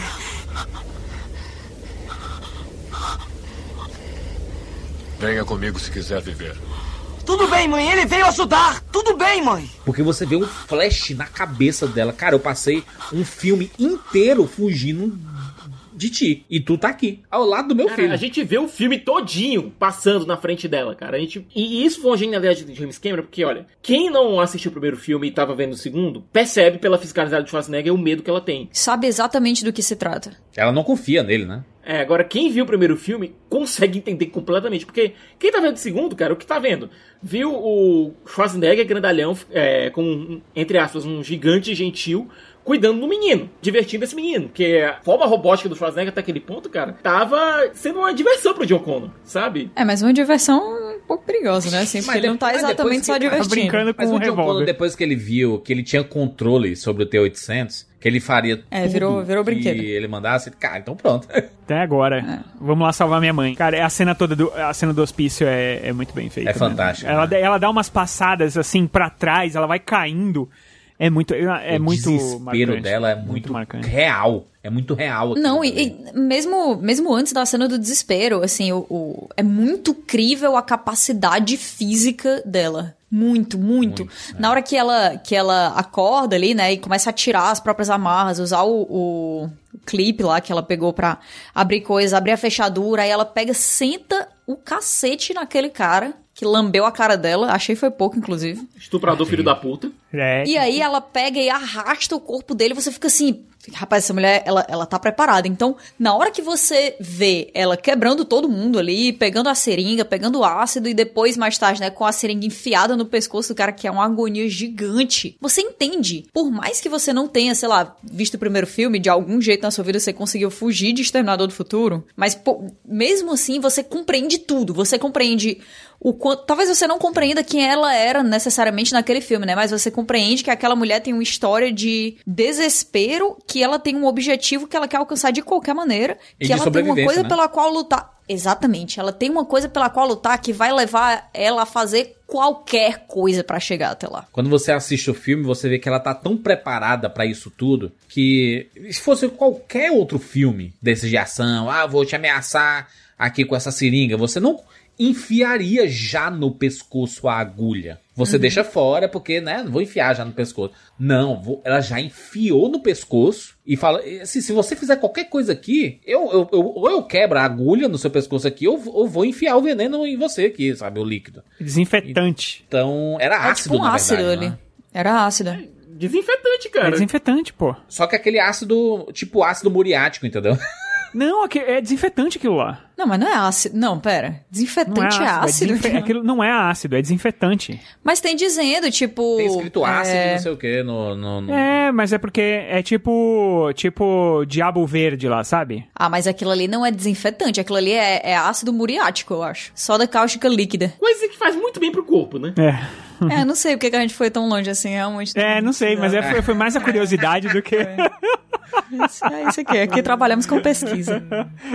Ah, e só uma coisa, quando o Temil ele começa a se transformar na galera, inclusive eles fazem isso com a própria Sarah Connor, o James Cameron preferiu contratar atores que tivessem gêmeos idênticos, sabe? Pra dar aquela impressão de que você tá vendo realmente a pessoa, a pessoa em dois cantos. Tanto é que a irmã gêmea da Linda Hamilton foi chamada pra fazer algumas tomadas do filme. Demais. Caraca. Eu não sabia que ela tinha irmã gêmea. Na verdade, sabia, eu já.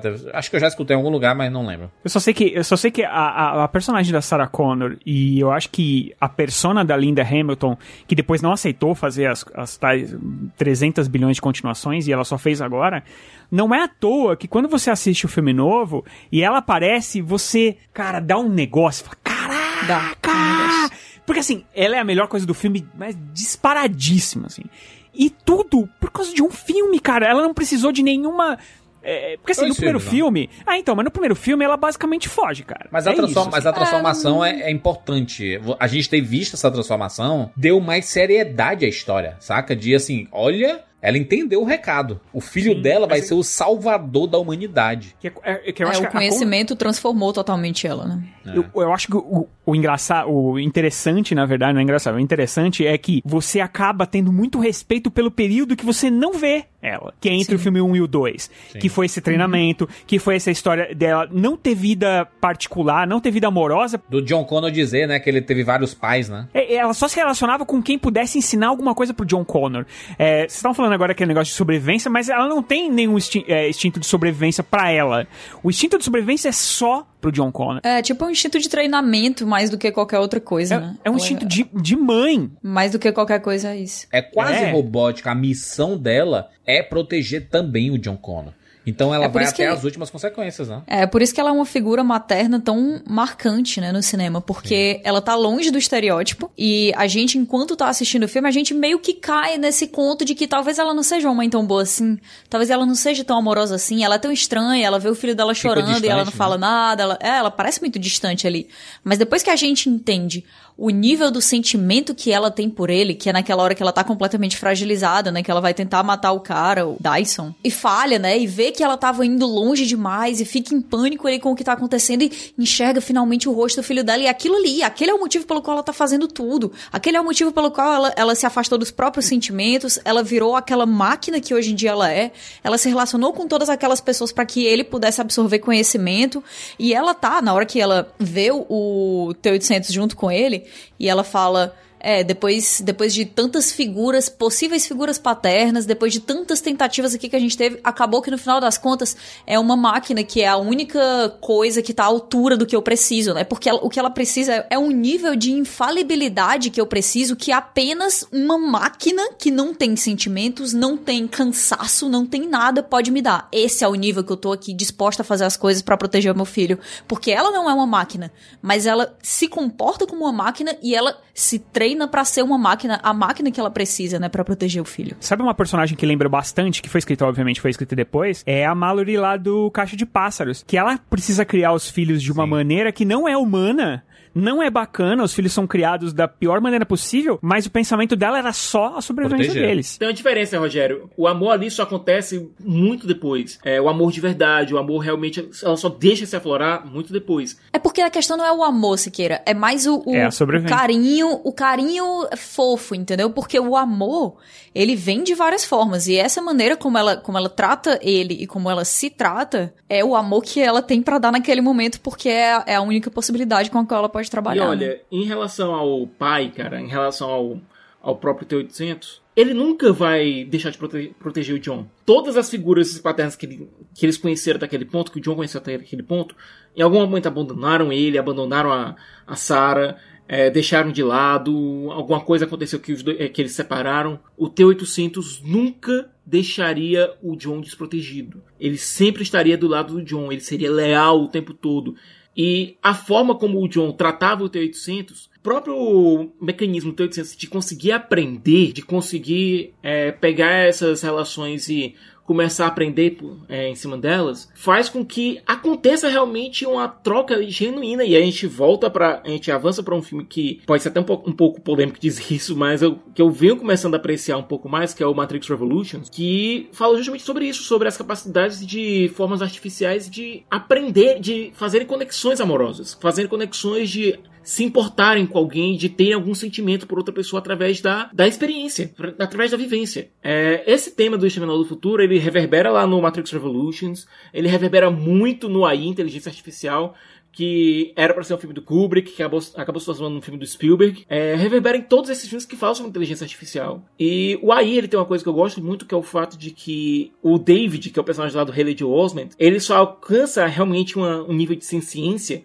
um nível de humanidade quando ele passa a conseguir amar. Eu não sei se eu fico projetando, se eu fico vendo uma projeção é, do John Connor em cima do, do T-800, mas eu não sei se é por conta do Schwarzenegger não conseguir atuar de maneira 100% robótica, mas eu consigo ver um carinho genuíno do T-800 pelo John. Desenvolvido, né? Não, não do início, claro, mas a partir daquele momento que ele chega no México, acontece uma coisa que se torna um carinho real, sabe? Eu acho que é mais pela projeção que o John Connor coloca no, no T-800, não muito pelo T-800. É por isso que eu não, é por isso que eu não descarto essa possibilidade. A, a gente acha que é pelo T-800 porque o Schwarzenegger é o Schwarzenegger, entendeu? Então ele é foda e tudo, a gente sempre vai gostar do Schwarzenegger. Mas é, no filme, é por causa do John Connor. Não, mas, mas eu acho que tem pequenas cenas que são tão brilhantes, tipo aquela cena que ele pega o menininho no México, ele pega o menininho pelo macacão e fica olhando como se fosse um ETzinho. Essa ele criança olha, pequena aqui, né? Que coisa estranha isso. Cara, são pequenas cenas, não tem nem som, né? Porque é, você tá meio que pela visão ali da, Você da tá Sarah ouvindo Connor o e VO tal. da Sarah Connor, você tá ouvindo a Sarah Connor pensando, falando. Cara, e assim, são, são pequenas coisas, mas é tão brilhante. E aí você fala, caramba, o cara consegue interpretar o robô perfeitamente porque ele é um robô, entendeu? Mas o, mas o James Cameron, ele. Depois a gente vê outros filmes que ele interpreta de novo, Os Exterminadores, e ninguém chega nem perto. Mas por isso, porque não são escritas cenas tão boas quanto no Exterminador 2, sabe? Pra você refletir esse, esse robô. O James Cameron é um, é um diretor de ator muito bom. Muito bom. Ele consegue extrair. É tudo que a gente. Eu, eu, eu gosto até do São 8 no Avatar, entendeu? Eu disse assim: caraca, o James Cameron conseguiu fazer esse cara entregar o mínimo, pelo menos. Porque ele é Aí você péssimo. forçou. aí você foi. Aí você Hoje foi a longe. gente tá afiado, né? E diferente do, do, do Schwarzenegger, que é carismático, né? O São 8 ele não é. Mas pelo menos no Avatar eu curto ele, sabe? No, não, não, não como o, o Avatar em si, né? Será que um dia a gente vai descobrir o que, que foi o surto coletivo do Sam Worthington? será que. Eu, fico pensando isso, mas o que, que será que aconteceu naquela época? Será que esse cara, ele ganhou, sei lá, na loteria e aí ele distribuiu dinheiro e falou: gente, é agora, é minha vez? Porque não é possível, o cara tá em 300 filmes dessa, da- dessa época e, tipo, ele nunca fez nada de bom, tá ligado? Mas tudo bem. Não, colocaram ele no, no Fúria de Titãs. Juro, Lembra do Fúria de Titãs 1 e tudo. 2? O protagonista e tudo. E, e, e olha que o Fúria de Titãs é um filme que é guilty pleasure pra mim, sabe? Eu gosto de muita coisa desses Eu dos dois trilha. Principalmente da trilha sonora do Ramin Djawad lá do Game of Thrones e tudo, né? A trilha é incrível, mas. Mas a atuação, mano do céu. Aquele à beira do abismo, que ele faz um drama que ele vai pular do prédio e tudo, e, e é bizarro. É muito ruim, ele é muito ruim, né? Ele é muito ator ruim, né? Por isso que, por isso que eu tô falando, ele foi um surto coletivo e de grandes cineastas, cara. Sabe? Eu tô procurando a, eu tô tentando procurar a carreira dele, mas ele fez filme do Ridley Scott. É, depois de Avatar, cara, é, veio o quê? É, veio Fúria de Titãs, veio uma cacetada, veio uma cacetada de filmes pequenos. Ele participou muito de Call of Duty, muito de Call of Duty. Foi verdade, ele fez voz, né? Fez voz, fez captura de movimento e tudo. No Black Ops 1 e 2. É. Ele fez o Fúria de Titãs 2, aí depois veio o Mergulhando Fundo, que eu juro que é o nome desse, desse negócio. É, veio Sabotagem, Cake, aquele lá com a Jennifer Aniston, é, Jogada de Mestre, Everest, ou até o Último Homem que ele A faz. um- cabana. A cabana foi hit, hein? A Cabana foi hit, mas foi, A cabana foi um hit absurdo. foi um hit muito muito nichado. Sim, mas foi. Oxi. Mas foi. Tu acha que foi tão nichado assim? Eu acho que, eu acho que ele fez, fez bastante sucesso, assim. Não, fez um relativo sucesso, mas eu acho que foi mais centralizado naquele, naquele público específico. Aí depois ele foi sequestrado pelo James Cameron pra fazer todos os avatares do mundo. É, aí nunca mais fez nada. Então a gente tem que agradecer, na verdade, James Cameron. A gente tem que ficar. Ou ao contrário, a gente tem que ficar triste e, e feliz, porque ele botou ele no Avatar e depois A gente tirou vai ter que ele. aguentar o, o, o Sam Worthington de 2022 até 2028, cara. Mas se tudo continuar assim, ele nunca mais vai virar humano, né? Então a Sim, gente vai, vai ser, ser sempre azul. uma carcaça em cima dele. É. Aí James Cameron, Cameron vai fazer ele atuar bem, quem sabe? Ah, mas se tem uma pessoa que pode fazer isso, é ele, né? Pô, Então, exatamente. Estamos aí, É. confiando. Exatamente. Deixa eu dizer uma coisa aqui. Um cidadão que eu fiquei com pena no filme foi o, o Miles Dyson. Caraca. Também conhecido como pai do Cyborg agora, né? O pai do Cyborg, exatamente, lá do, do Snyder Cut aí. O cara, que triste, né? Pobre lá, empolgadíssimo. Nossa, é muito triste. tô, né, trabalhando em casa, aí chega a Saracona. Ele, ele é aquela expressão que eu adoro, sniper. que é o, é o passageiro da agonia. Passageiro. Ele é total. Caraca, ele é totalmente o passageiro da agonia. Em uma noite dá Em todos tudo os errado. aspectos. Dá tudo Coitado, errado pro né, cara, cara? mano. Numa Não, noite o cara só. descobre apenas que vai ser responsável pelo apocalipse, cara. Não, então, ele toma um tiro, ele vê a família ameaçada, ele descobre que vai destruir a humanidade, vê uma pessoa se mutilando, toma tiro e explode. Toma mais tiro ainda. Não, mas antes dele explodir é a parte mais triste, cara. Nossa, Aquele- que, que ele tá, tipo, muito suado e tremendo muito. Ah, é uma das cenas mais críveis de, assim, eu tô muito, muito perto da morte, meu corpo tá segurando aqui por um fio, que eu consigo lembrar. Ele foi muito bom nessa cena. É, mas, mas eu também, antes, a respiração dele mas inesquecível. antes ele falou assim, como é que eu ia saber? Os efeitos do inverno nuclear provocam congelamento. A Skynet foi Dyson responsável escutava enquanto o exterminador narrava tudo. que devastou a Terra em 90. A Skynet, o dia do julgamento. A história do que haveria de vir. Não é todo dia que você descobre ter sido responsável por 3 bilhões de mortes. Ele aceitou bem. Acho que vou vomitar.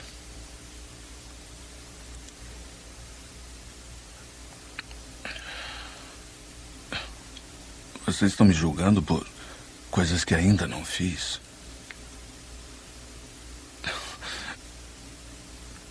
Como íamos adivinhar?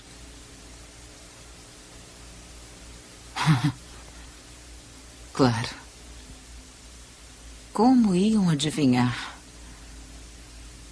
Desgraçados como você fizeram a bomba de hidrogênio. Homens como você idealizaram. Se acha tão criativo, não é? Só que não sabe realmente o que é criar uma coisa. Criar a vida. Senti-la crescendo dentro de você. Tudo que você cria é morte e destruição. Mamãe! Precisamos ser um pouco mais construtivos. Ainda temos de evitar que isso tudo aconteça, não é? caso aqui, a Skynet ia ser uma inteligência, uma inteligência artificial. Para uso militar, claro, mas que depois ia ter uso civil. É, Ah, mas é aquele negócio da ciência que você não pensa. É, a ideia do James Cameron é absurdamente essa, né? Que é aquele negócio assim. Joel, bota aqui o Dr. Ian Malcolm falando lá do. Vocês não sabiam o que tinha e depois É. gavetaram depois. Salad, salad, salad, salad. Bota aí o Ian Malcolm lá do Jurassic Park. Vocês leram o que os outros fizeram e deram o passo seguinte. Vocês não ganharam conhecimento por si próprios, então eh, não tem responsabilidade sobre ele. Você se apoiou nas costas de, de gênios para conseguir algo mais depressa que pudesse. E, e mesmo antes de saber o que tinha, você eh, patenteou e empacotou e jogou numa lancheira de plástico que agora está, está, está vendendo e você quer vender e vender. O, o negócio é porque a Skynet, ela é muito fantástica, né? A, a ideia... Juras, não é por nada não, mas o James Cameron tava certo, bicho. A gente vive hoje com a. Skynet. A, Cy- a Cyberdyne aqui tinha essa ideia, depois ela se tran- se transformou em Skynet, né? Tanto que eles chegam é, dois anos antes, né? Chega em 95, né? Que é o ano do filme, é 95. O, a Skynet seria lançada em 97, que seria o começo do- de tudo, né? A Skynet é uma inteligência artificial, né? Iria passar a controlar tudo através dessa inteligência artificial, porque os humanos são falhos. E não, não, não querem, e principalmente o governo dos Estados Unidos, né? Não queria colocar nas mãos dos humanos as decisões para, sei lá, se né, tiver algum ataque acontecendo, eles responderem rapidamente através da, da máquina. né? A máquina vai conseguir E, responder mais rápido, né? É, tem os documentários que você vê hoje sobre os arsenais nucleares dos Estados Unidos. E, tipo, em alguns filmes eles ainda utilizam flop, cara, aqueles discos gigantes. Pra não acontecer o Skynet. É, porque é uma tecnologia muito antiga e é fechada. Então, só pode ser feito dali. Então eles utilizam uma tecnologia muito fechada que é só interna pra operar aquelas coisas. Eu acho que, considerando o que a gente vê no, de tecnologia que dá chabu, né? Não tá tão errado assim, não. Mas ó, E- você, você já você já perguntou é, pra nossa para nossa Skynet o que é Skynet? Quer ver uma coisa? Alexa, você é a Skynet? Não, não tenho nada com a Skynet. Não precisa se preocupar. Eu fui criada por humanos e só penso em ajudá-los. Nada mais. Você acha que o robô ia falar uma coisa Estou diferente dessas? acreditando, hein, Alexa? Entendi, então. Você acha que ela ia falar alguma coisa diferente se ela realmente Já fosse que dominar a você gente um agora estou tranquila. Já que você disse isso desse jeito, agora eu estou preocupado. Acho muito bom, porque ó, a, a ideia da Skynet é que as máquinas, elas viram assim, cara, a gente realmente não precisa dos humanos. Vamos destruir tudo. Não, ou então, pior, os humanos são a causa da desgraça desse planeta. Vamos destruir tudo. Ah, e aí o- foi, foi muito, foi muito boa a entrevista que o James Cameron deu na época do Dark Fate, né? Do, do sexto Exterminador do Futuro. Que perguntaram assim: E aí o futuro que tu falou lá no Exterminador do Futuro 2? Não deu certo, né? Aí ele falou assim: Você já olhou ao seu redor? Tá todo mundo com a cabeça baixa olhando um dispositivo eletrônico que tem controle de toda a sua vida, que é o celular. É. Bom Total. demais. É, bom Total, demais, isso, cara. isso, isso é, é muito explorado lá no, naquele seriado American Gods e no, e no livro também. Sim. É, eu acho que mais um seriado, até porque o seriado se passa agora nos no mundo que a gente vive, mas de que assim, hoje em dia a tecnologia é, é a coisa mais adorada de todas. A gente realmente certeza. tá. É como se a gente estivesse orando pra tecnologia o tempo todo, porque a gente tá o tempo todo. Olhando no celular, o tempo todo aqui no computador. É, cê- sabe, o tempo. A gente não consegue ficar desplugado. Se cair a internet em cinco minutos, você começa a ficar louco. Eu já, entendeu? eu já pensei, Rogério, em cima desse, desse tema do American Gods e tudo, eu já pensei que o celular que era o Deus adorado, mas não, é a internet, porque o celular sem internet, ele perde quase o uso dele. O celular é igreja, cara. O celular é igreja, a internet, Virou a internet é SMS. Deus. Ele vira o monolito do 2001 de no espaço. É, né? você Tipo, fala um assim, troço- ah, tem a câmera, o que é que eu vou fazer com a câmera? Tirar foto? Não, eu quero postar na internet a foto. Não serve pra nada. Minhas lembranças não têm valor. Exato. é. Aliás, eu, eu fico pensando, uma discussão aqui filosófica, tá? Filosófica pessoal, Meu Deus. Vai, pessoal vai não, lá, né? vai lá. Sobre mim não. Mas é uma discussão aqui filosófica. É, é impressionante como às vezes você tá, com, tem pessoas assim ao seu redor numa mesa, tá? Conversando. Não agora porque a gente não tá conseguindo fazer mas pensa assim, no tempo que a gente tem uma, tinha certa liberdade pra fazer isso. É impressionante como que para as pessoas que estão ali ao seu redor, você é menos importante do que a pessoa que tá com o celular na mão mandando mensagem e conversando com outras pessoas. E isso dá, isso dá um nó na cabeça absurdo de assim, caraca, não é possível que a gente tá na tua frente aqui, lado a lado, e tu tá a noite inteira no celular conversando com outra pessoa, que não sou eu. Você já na época da pandemia esteve olhando pra uma pessoa dentro do, do- um casal às vezes num restaurante ou às vezes até um grupo mesmo de quatro pessoas, cinco pessoas e os cinco no celular. Aí você fala, nossa, que coisa horrorosa e tal. Aí, aí passam uns dois dias, a hora que você se olha, tá você e a sua namorada, os dois estão também olhando no Aí celular. você fica mal e guarda o celular, né? Você fala, cara, eu virei aqueles personagens. Não teve episódio de How I Met Your Mother que eles estão, antes do smartphone, estão lá conversando e tal, uma discussão pesada sobre qual é a melhor, a melhor comida, se é hambúrguer, se é pizza e tal, aí corta pra dois anos depois, aí estão todo mundo olhando pro telefone. É, mas é, mas é isso aí, cara. Saída em amigo hoje, em- com amigos hoje em dia. Hoje em dia não, porque hoje em dia não existe saída com amigos. Mas é isso, e eu acho que. Assim, é um dos hábitos mais difíceis de quebrar que, que existem na atualidade, porque é tudo na sua vida. Não é só entretenimento. Tem entretenimento, tem trabalho, tem é, romance, tem tudo, entendeu? Tá tudo no celular. Então você quebrar o hábito de ficar checando aquilo ali o tempo inteiro é tipo como se. E se tiver acontecendo alguma coisa na minha vida e eu tô perdendo o que tá acontecendo na minha vida, sabe? Existe um nervosismo ligado a isso aí. E é bem difícil fugir Kate, disso no, a no momento atual. Morreu. É bizarro isso. Porque antigamente era massa você ter uma dúvida e ficar a noite inteira todo mundo. Caraca, mas não é isso. Não, não, é, é isso. Enfim, inventar uma mentira absurda pra tentar justificar, parar de inventar ou, outras características ou outras realidades. Mas não. Hoje assim, não, mas é mentira. Não foi em 94 que o Romário fez aquele gol. Aí, tch, tch, tch, celular. É. A gente fez isso agora há pouco. O que, que é que tinha No lá Diabo no... Verde. no Diabo Verde. Acabou a Cara, dúvida, não tem pensa isso. o seguinte, É. a Skynet, em 1991, ou até antes, né, quando a produção do filme demora, demorou alguns anos pra ficar pronta, ela precisava ativar bombas pra ter uma guerra nuclear e tal. Hoje em dia, uma Skynet, ela só precisava fazer uma coisa, desligar a internet. Se ela desliga a internet, eu acho que do jeito que a gente vive hoje, toda a sociedade, o quanto, o quanto a gente é dependente da internet, e não só a gente, como as grandes empresas, empresas de cartão de crédito, bancos, é, as os próprios Rogério, um sistemas dia de... desse pararam os caminhões e a gente entrou em colapso, cara. Imagina o que, que vai acontecer. O pessoal falava assim, gente, vai começar a época do Mad Max, abasteçam seus carros e não gastem porque não vai ter mais gasolina por muito Cara, não é por nada, mas eu cheguei. Nessa época eu cheguei no supermercado pra comprar laranja e não tinha. Nossa, a galera tava com medo do quê, cara? De ficar com bócio? E eu te digo isso? assim, nem precisa desligar a internet não, porque é impossível desligar a internet. Mas Rogério poderia, sabe o quê? Nada é desligar os servidores da Amazon. E aí seria o colapso. Porque o mundo inteiro utiliza os servidores da Amazon. Olha, não é por nada não, mas é, tem, uma, tem um motivo pelo qual eu tenho coleção em mídia física, sabe?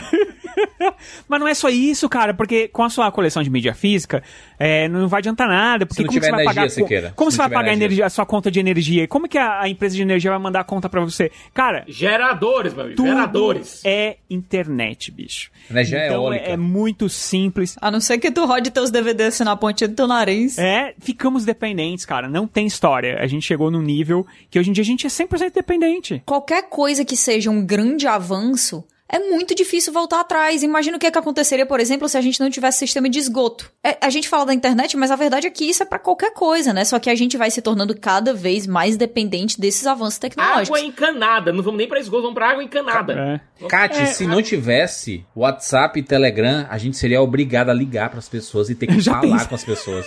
É, mas aí eu não tenho nem o que dizer não, porque às vezes eu queria, às vezes não, constantemente eu queria muito que não existisse por vários motivos. Mas, mas Kate, a gente seria obrigado a falar. É muito ruim isso. Eu sofro com isso. Você, tem- sabe que eu sofro com isso, mas às vezes vale a troca, porque o que se tornou. É porque assim, a gente ainda tá em um ponto que essa nova tecnologia, essas novas tecnologias, né? A maioria delas ainda é terra de ninguém.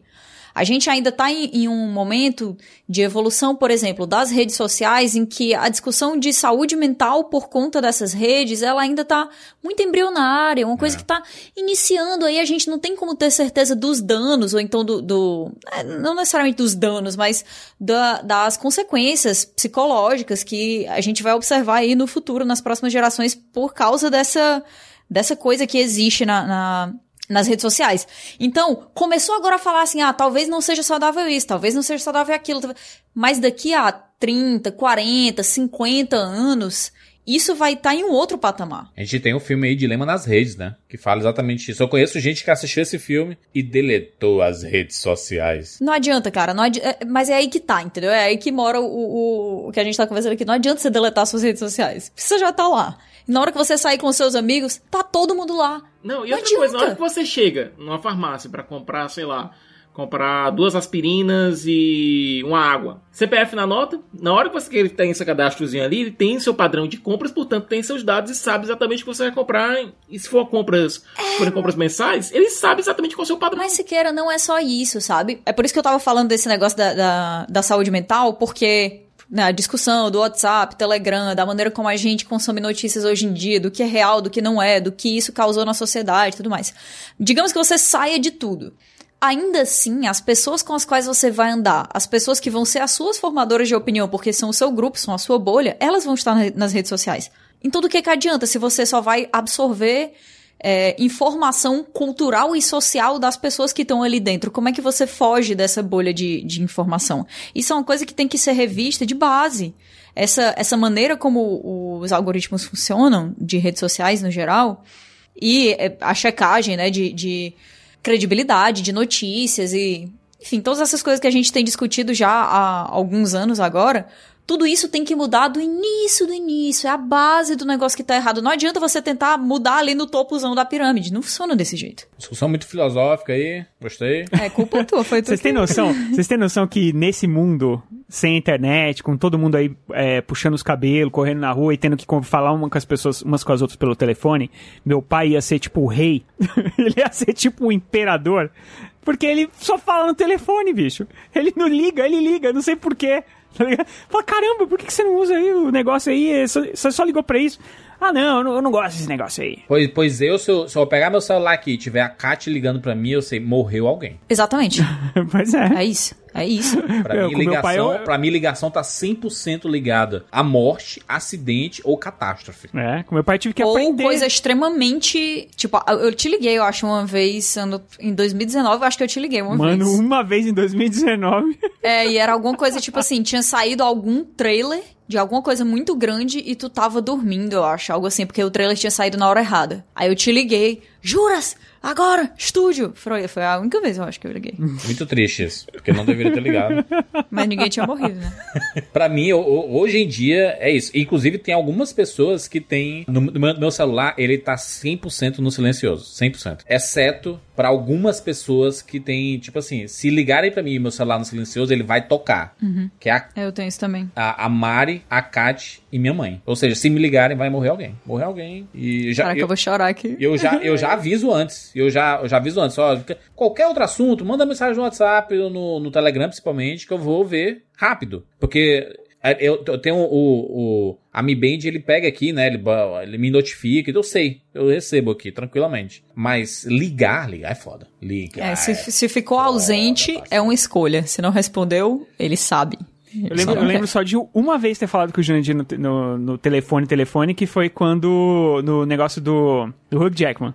Que assim que eu saí, ele me ligou. Foi, É, porque era emergencial. Era emergencial. Tu tinha acabado de conhecer o Rio Jackman, é emergencial. Aliás, você tinha acabado de dar uma rapadura pro Hugh Jackman. Isso é Muito diferente. Foi emergencial. a única, a única vez que eu me lembro de ter falado assim no telefone, no telefone mesmo com o Juras. A ge- a gente, assim, ó, obviamente que eu não considero, tipo, ah, ligar uma ligação no Skype. Não, não.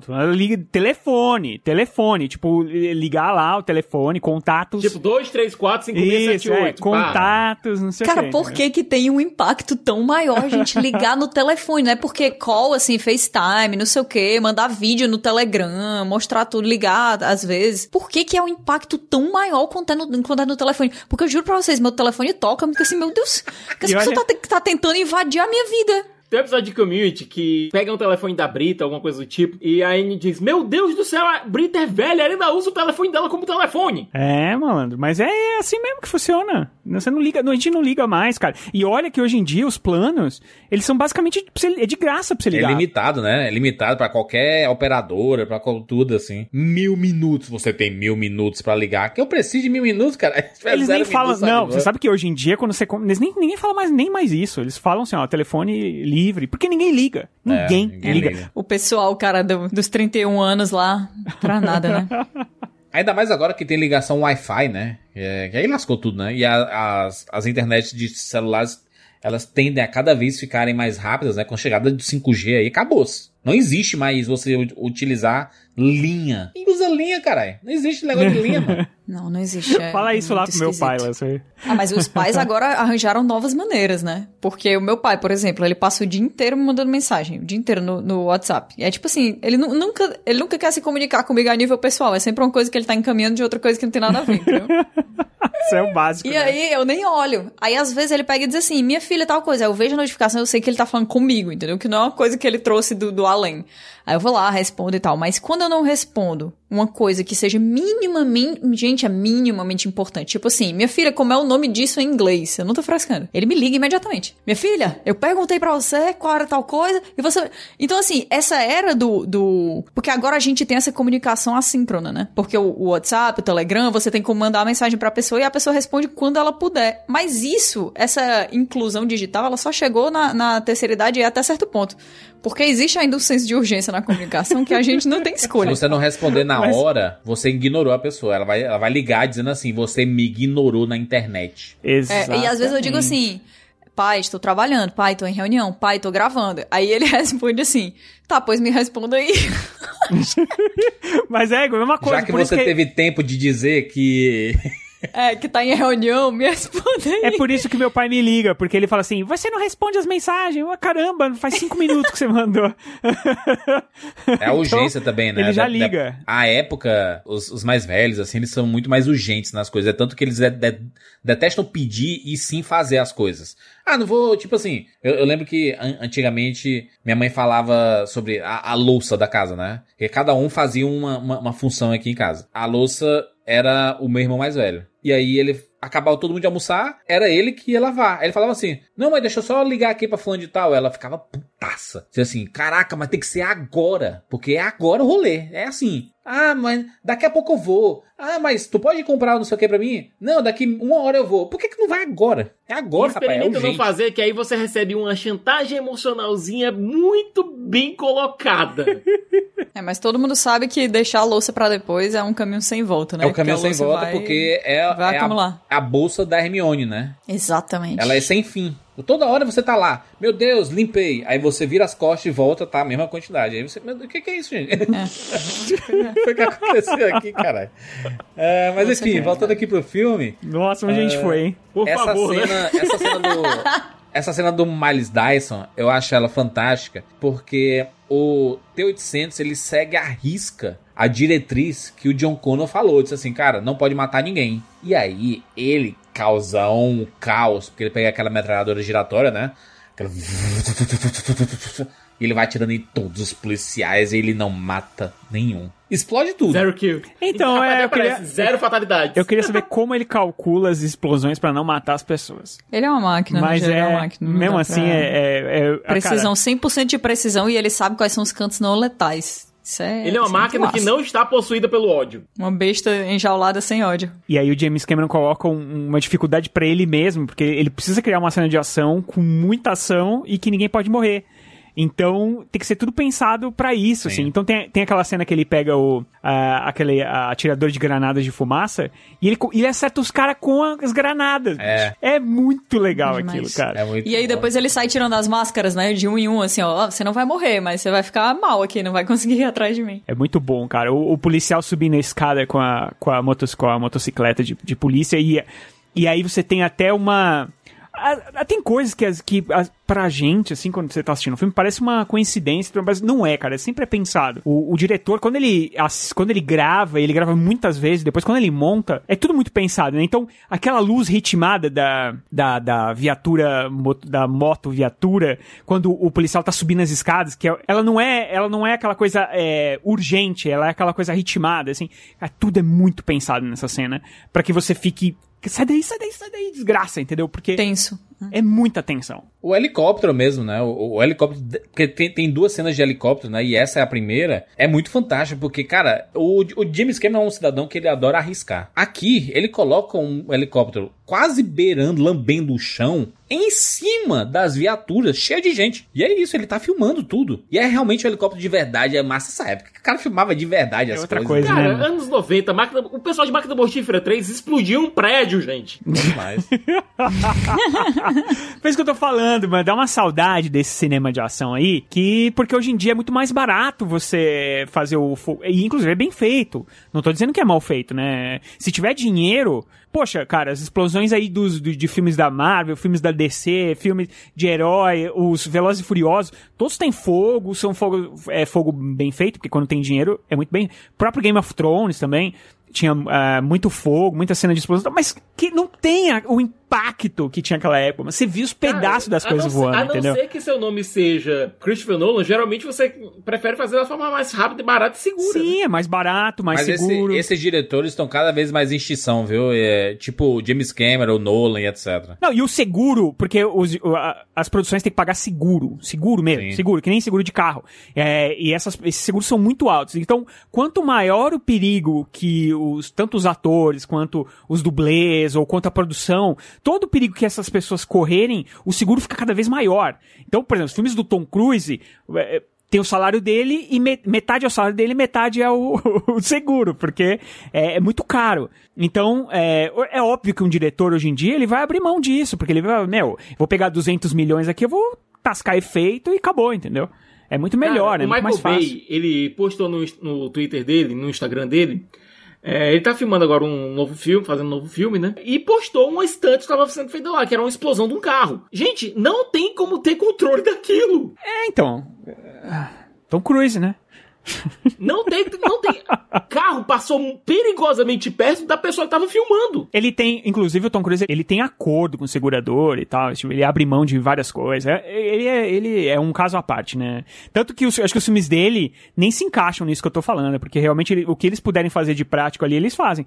Mas é por isso, porque ele já é conhecido no, no mercado de seguros, entendeu? Deve existir algum tipo de acordo, alguma coisa do gênero, porque seria impossível pagar o, um seguro do, do Tom Cruise, entendeu? Imagina você vai fazer um Vingadores aí que já custa uma pancada e você tascar fogo lá no cenário, cara, botar os atores em risco, vai sair não, ia sair tipo o dobro. Então eles não vão fazer. Cara, vão fazer. o que as seguradoras devem estar cobrando agora para as filmagens de filmes grandes por conta do corona, bicho, não tá no gibi. É, agora mais ainda. E tem uma coisa que eu queria perguntar aqui para vocês. É, o James Cameron teve uma sorte, entre aspas, porque ele aconteceu algo que tornou o vilão dele ainda mais relevante pouco tempo antes do lançamento do filme. O T-1000, ele não sai da forma de policial, de um policial de Los Angeles certo? Ele tá sempre utilizando aquele uniforme policial. É, isso torna até ele um pouco mais temível, porque é uma figura de autoridade e tal. O filme foi lançado nos Estados Unidos no dia 1 de julho de 91. 3 de março de 91, teve o Rodney King lá em Los Angeles sendo violentado pela polícia. As filmagens, dois, três dias viralizaram. E tiveram a revolta, teve a revolta da cidade contra os polici a violência policial. Vocês acham que isso foi proposital? Tipo, a polícia de Los Angeles já tinha uma certa fama e Cameron colocar o vilão dele vestido de policial, cara, e isso acontecer tão perto. Inclusive a roupa mesma, tido, né? É, deve ter tido algum impacto. O do, do, James Cameron talvez não fosse nem a questão da polícia em si, apesar que a, realmente a polícia de Los, do Los Angeles sempre teve essa, essa fama. Ela é inclusive, conhecida. Uhum. Inclusive tem filmes no ar, tem filmes que, que retratam uhum. o, o começo do século passado, que já, já era mais ou menos dessa forma e tudo mais, né? Mas eu acho que, na verdade, a intenção dele foi a seguinte: aquele que te protegeria é o que te ataca, e aquele que te ataca é, é o que te protegeria. Então ele, ele inverteu os papéis. Talvez tenha dado sorte, entre aspas, porque estava acontecendo isso no momento e, e as pessoas associaram, mas eu acho que a associação dele sempre foi essa, de que você tivesse essa essa troca, né, de que você que, que o que normalmente te deixa tranquilo é o que vai te deixar intranquilo. É, é e a gente sente que também que existe uma, uma liberdade por parte do vilão de caminhar livremente pela sociedade, porque todo mundo que enxerga um policial não fica olhando de um jeito desconfiado nem nada é. assim. Ele tá, ele tá livre, ele é uma pessoa de confiança. E é muito mais fácil dele conseguir informação dentro do sistema da polícia. Aliás, uma, foi uma escolha inteligente. Escolha inteligente. Do, do T-1000 de disfarçar de, de, policial, né? Tudo bem que foi muito do acaso, né? Porque ele tava. Ele podia, podia se disfarçar de qualquer pessoa, né? Foi no, na hora que ele chegou, né? Do, do futuro, o, o, carro, o carro da polícia tava lá, né? É, tava investigando o que era que tava acontecendo ali naquele, naquela redondeza e acabou se transformando. Mas é só você pegar, por exemplo, o Exterminador Novo, o cara tá, até uma hora ele tá de roupa de mexicano, né, de trabalhador mexicano, depois ele tá com camisa florida, é, xadrez, aí depois ele tem que usar roupa do exército, ele fica, tem que ficar se trocando. E o Temil não, o Temil não precisa ficar se trocando, ele só precisa usar uma roupa, cara, porque a roupa dele, ele se camufla. É mais uma intenção do James Cameron, que é essa ideia de, dele conseguir se, se mesclar com a, a, multidão, se mesclar com, sabe? Do mesmo jeito que ele faz isso com a camuflagem dele natural de ser de poder se transformar, inclusive, até no chão, até no piso, ele, ele se camufla na sociedade também. Então é. as pessoas não vão olhar para ele. Ele invade lá o Cyberdyne e ninguém tá nem aí. Tipo, ele. Beleza, ele entra de moto, inclusive. Porque ele é um policial, tá ligado? Então é natural, assim. Essa, a, a continuação dessa cena da Cyberdyne, eu acho que tem um dos das coisas mais arriscadas que já foram feitas na história do cinema. Essa perseguição do T-800, Sarah Connor e John Connor dentro do daquele tipo furgão da polícia, né? E o helicóptero. Parceiro, o helicóptero passa debaixo da ponte. Ele tá numa, numa, numa highway. Muito louco isso. E ele passa debaixo da ponte a câmera tá filmando tudo. E o James Cameron falou assim: Eu quero que passe debaixo da ponte. Não quero por cima. Tem um, tem um momento que até ele tenta passar por baixo e, e, o, e o piloto do helicóptero falou assim: Hum não vai dar. Aí ele sobe. sobe e dá o um contorno assim. Mas tem um momento lá que ele. Eu, eu tenho, tenho essa cena de, de bastidor, né? Que é, é comentado pelos, pela galera de, de, produção e tudo, que o James Cameron falou assim: se você, que era o piloto do, do helicóptero, ele estava se recusando a fazer. Ele falou assim: se você não fizer, eu vou pilotar esse helicóptero. E vou fazer. Aí ele falou assim: você vai se sentir seguro. Se eu tiver no helicóptero com a câmera. Aí o cara, não, beleza, beleza, beleza, não sei o que. Aí, aí ele foi. James Cameron também tá dentro do helicóptero fazendo a cena. Rapaz. Que negócio surreal, mano. O James Cameron é maluco, lá. O cara mergulha, Imagina voa. O que, que ele não faz também? Ele tá... Tanto que a, sua, que a sua família vai ter que pagar se você acabar matando o James Cameron sem querer. Tem uma hora, Kátia, tem, tem uma hora que o helicóptero, ele passa finando na ponte, assim, que Tipo assim, é. ele, ele sobe é, de falta encostar hora. no chão. Caraca, e, e, sem falar a proximidade, né, do, do helicóptero do chão. Tá muito próximo do chão. O, o tá muito próximo do chão. Assim, obviamente não é, né? Mas a impressão que dá é que falta um palmo, assim, para encostar. É. É Como essa cena é bem montada, gente. Meu Fantástico. Deus. Fantástico. É muito bem montado. Tudo é, é, bem montado nesse filme. O pessoal fala que o Christopher Nolan tem como inspiração, assim, o Stanley Kubrick e tudo mais, mas eu acho que ele tem como inspiração o James Cameron, mano. Porque... Em matéria de cena de ação, pode até ser, só que o... é aquela coisa, gente. Eu gosto do Nolan, mas ele não, não chegou nem nem no, nem no calcanhar do James Cameron em matéria de saber filmar cena de ação. Mas ele até faz coisas muito boas, assim, eu não vou desconsiderar faz, o trabalho dele. Mas, mas eu tô dizendo, em matéria de cena de ação, James Cameron é insuperável. O problema é que ele não chegou lá ainda e talvez na cabeça dele já chegou. É, talvez é essa sensação só que passa, mas eu, eu fico vendo o cinema dele e, e eu acho que ele vai, ele vai, ele vai chegar bem longe, assim. Eu acho que ele ainda, talvez ele consiga chegar nessa genialidade, mas ele não tá ainda. Eu acho que ele tem muito a aprender. Porque, cara, olha esses nomes, né, mano? James Cameron, Stanley Kubrick, é muita coisa. É muita coisa. Agora, James Cameron, pô, acaba logo esses Avatar aí, né? Pelo amor de Deus, pô. Queremos vai ver. Ele já tá tentando matar a Kate Winslet afogada faz uns seis Pelo meses. Pelo amor né? de Deus, cara. A mulher já tá, já virou scuba virou peixe. Anfíbia. Virou peixe. Virou peixe, ela tá procurando o coração do oceano até agora, embaixo d'água. E pior, ela não pode fazer bolha. Não é, a questão não é só tampar a respiração. O negócio é que ela tem que tampar a respiração e ela não pode soltar o ar. Ela tem que anular a existência dos pulmões dela. Assim, né? Não que ela não esteja tem conseguindo. Criar guelras. É um avatar, gente. Meu Deus, meu Deus. É um avatar, mas por favor, né? Lança logo esse negócio pra Não, gente assistir. eu acho que a qualidade técnica do Avatar 2 a gente vai ver o Avatar 1 e dizer assim, meu Deus do céu, o que é o Avatar 1 aqui comparado com esse 2 aqui, porque... Tu acha que vai ser uma coisa tipo você assistir Exterminador do Futuro 2 e assistir Exterminador do Eu acho que vai ser que nem assistir Os Incríveis 1 e Os Incríveis 2, sequer. Vai ser a mesma sensação. Não, com certeza a primeira cena vai ser aquela de embasbacar, que é tipo o que normalmente ele faz, né? Quando ele é. consegue um dinheiro muito grande, aí ele fala, tá bom, vou tascar aqui, a primeira cena vocês já vão cair pra trás. Aí ele vai fazer isso e nós vamos ficar, caramba. Vocês estão ligados que o, os filmes do, do Avatar, os quatro que estão sendo produzidos, juntos eles têm um orçamento de um bilhão, né? É. Tá, tá, suave? Um bilhão para você fazer? Mas se você fosse a Fox, se você fosse a Fox, no caso agora é a Disney, né? Mas quem deu dinheiro foi a Fox. Você não daria? O cara, é. fez, os, o cara fez dois dos maiores filmes de todos os tempos em bilheteria. Os filmes dele não só dão bilheteria, como todos os filmes dele dão algum tipo de, de revolução do cinema, é, levam as pessoas. A, a, arte, eles acrescentam Tudo. a arte. É, ele, ele, faz, ele pega um gênero e ele revoluciona. Ele pega outro gênero, revoluciona, e aí é televisão, é todo mundo correndo atrás, é, é making off, tudo fica relevante. Se você fosse a Fox, você não dava o dinheiro? Tá, né, cara? Você fala, tá bom, Nossa, vai lá. Tranquilamente. De, depois, depois a aposta que fizeram com o Titanic, que ele, ele apostou, ele falou, cara, vai dar certo, fica tranquilo. Dá o grana, é, mas ali, passa ali o money. precisou de dois estúdios, cara. Precisou de dois estúdios. Mas passa o money aqui que eu garanto. E garan não garantiu? A gente, já, a gente já falou sobre isso, né, Jura? Sobre como não faz sentido apostar contra o James Cameron, porque ele pensa muito no que vai dar certo. Ele tem uma leitura de mercado que é, meu Deus, só ele mesmo. O trabalho que ele faz, ele impacta totalmente a, a indústria do cinema, porque ele, o James Cameron ele trabalha para extrair o máximo e projetar coisas para o futuro. Porque se você pegar uhum. o, o próprio Avatar, a gente vai ter a oportunidade de falar, obviamente, sobre Avatar novamente, principalmente quando estiver próximo do Avatar 2. Avatar trouxe uma, uma revolução tecnológica. Eu não estou falando só de captura de movimentos, que era uma tendência do mercado, né? A gente já via essa tendência acontecendo desde a do, do Gollum, do Beowulf. Mas toda essa tecnologia foi aproveitada no, no Avatar. Mas o James Cameron pensou assim, cara, eu preciso mais da interpretação desses personagens. Eu quero que eu quero conseguir capturar a emoção que esses atores estão passando. Então ele bolou o quê? Colocar uma câmera na cara dos atores fazendo captura de movimento. Isso surgiu no Avatar e foi utilizado por todos os outros filmes, né? Todos os outros que vieram depois é, foram utilizados porque você vê realmente é, é, essa, essas atuações de cara. Tipo Thanos. É a atuação do Josh Brolin. Todas as reações do Thanos uhum. ali é o Josh Brolin, né? É o rosto dele com a câmerazinha na cabeça. Antes era só pontinhos, né? Pontinhos assim. É, espalhados no rosto para tentar pegar uma movimentação que assemelhasse do ator. Não, agora eles querem o rosto.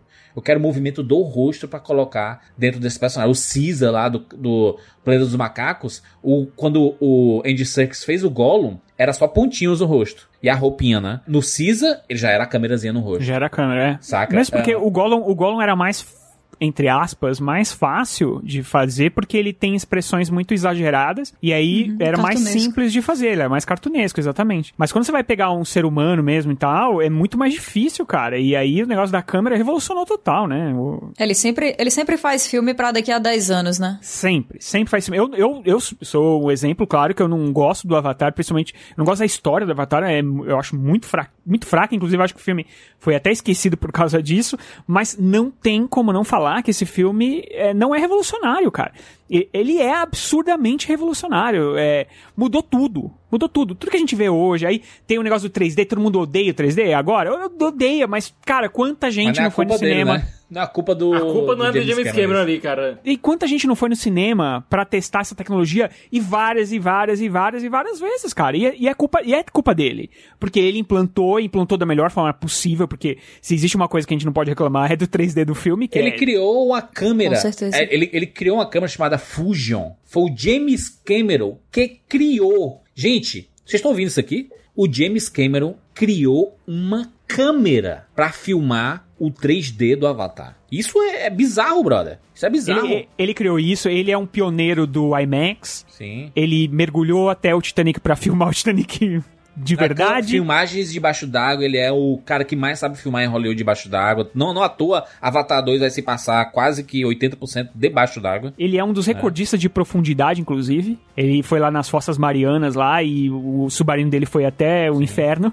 Entendeu? Então, cara, é um cara revolucionário. Não, eu tô falando, obviamente que a expectativa pros próximos filmes, por mais que eu não tenha gostado da primeira história, é a maior possível, porque o cara vai ser uma história diferente, entendeu? A gente sempre tem expectativa pro James James Cameron, porque é um cara que ele sempre entrega algo a mais, uma experiência, né? É um, é um, cara da experiência, né? Ele sempre falou isso, que eu quero, eu quero apresentar experiências novas para quem assiste o, os meus filmes. As pessoas duvidaram dele no Exterminador do Futuro, com orçamento de 100 milhões, no 2, né? Quando ele fez o 1 com pouco dinheiro, massa, não sei o que, o 2 com 100 milhões, caraca, vai flopar. Exterminador do Futuro 2. Ah, Titanic, 200 milhões de orçamento. Meu Deus, vai naufragar que Ninguém nem, nem sabe o que é Titanic. Passou um ano em cartaz. E virou a maior bilheteria de todos os tempos. Ah, e depois de anos, não sei o que, James Cameron vem fazer um filme de uns bichos ré azul, no mundo nada a ver, filme ré 3D, fracasso total. Faturou 2 bilhões e 790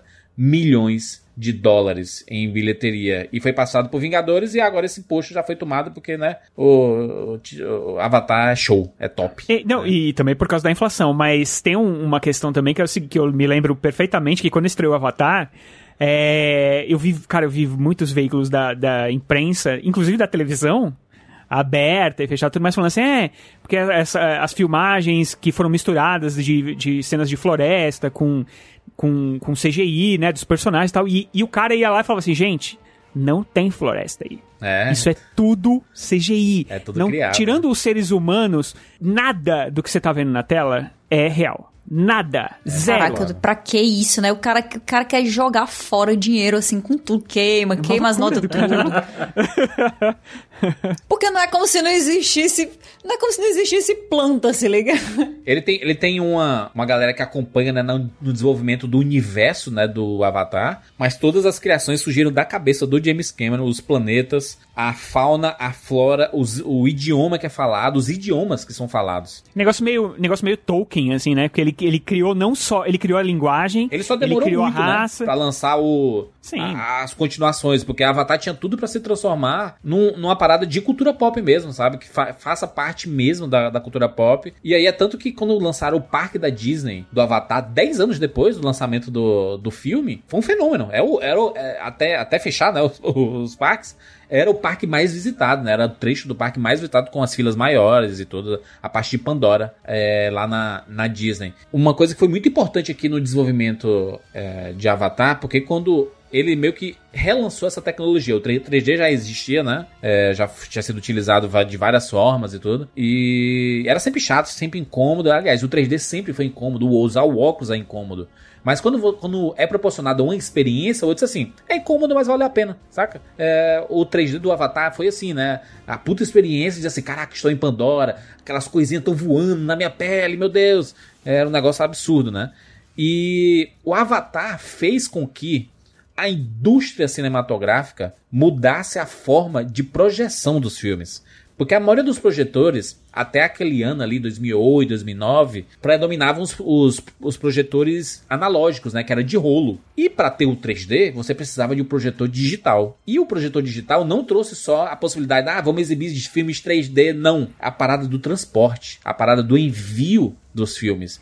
Tem cinema que faz download de filme. Tem cinema que só recebe um pendrive, um HDzinho. Antes era, Rogério, rolos. Sim. rolão. Que era dia, difícil o... de chegar, demorar. juras, juras. Pera aí, voltei. Não fala rolão, não. Pô. Deixa, deixa eu falar rolão. Mas aí, é rolão.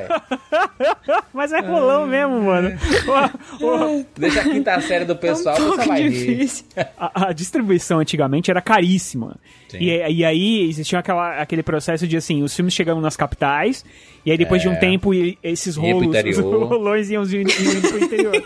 hoje em dia, hoje em dia a maioria dos, dos cinemas, eles fazem download da, da dos filmes e, e, e, tem muitos, não é, não é download que nem de casa não, 4 GB, viu?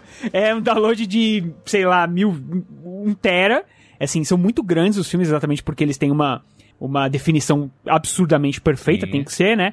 Então, é, os cinemas são assim. Inclusive, já teve uma vez que fui numa cabine de um filme, aquele filme Inferno, do, do Tom Cruise lá, do, do Tom Hanks. Dan Brown. Aliás, é do, do, do Tom Hanks, da, do filme do Dan Brown, que não baixou a tempo da cabine. Poxa, a gente já fez várias vezes, né, Siqueira? Várias vezes. A gente teve sessão, cara. Eles sessão, falaram tipo, assim, estamos fazendo o Capitão América, Soldado, é, Capitão América 2, Soldado Invernal, cara. É, pra pré-estreia não tinha terminado de baixar o filme. É, é. Porque é muito, muito grande, cara. E isso trouxe é, a parada de que os filmes conseguem chegar tanto nos Estados Unidos quanto no Brasil ao mesmo tempo. Então você pode agradecer muito disso a James Cameron. Reze todos os dias por James Cameron. esqueça esqueça o Zack Snyder por um tempo, só por um período minúsculo, e, e faça sua fezinha pro James Cameron, porque vale Por favor, Mas... vocês que estão escutando esse podcast, façam um corte, do... esqueçam o Zack Snyder. e posta no Twitter e coloca de fundo um vídeo que o Juras é, postou aí no canal do Rapadura, que é ele dançando e dizendo chora Kevin Feige. Por favor, não me deixe na mão. Que tristeza, viu? Indo aqui pros finalmente de Exterminador do Futuro 2, depois daquela perseguição toda lá do, do helicóptero e etc, a gente vê aquele caminhão virando, né? Aquele caminhão de nitrogênio, que é onde rola o, né, que a gente pensou, vencemos a batalha. O bicho fica congelado lá. Só que ele é metal líquido, né?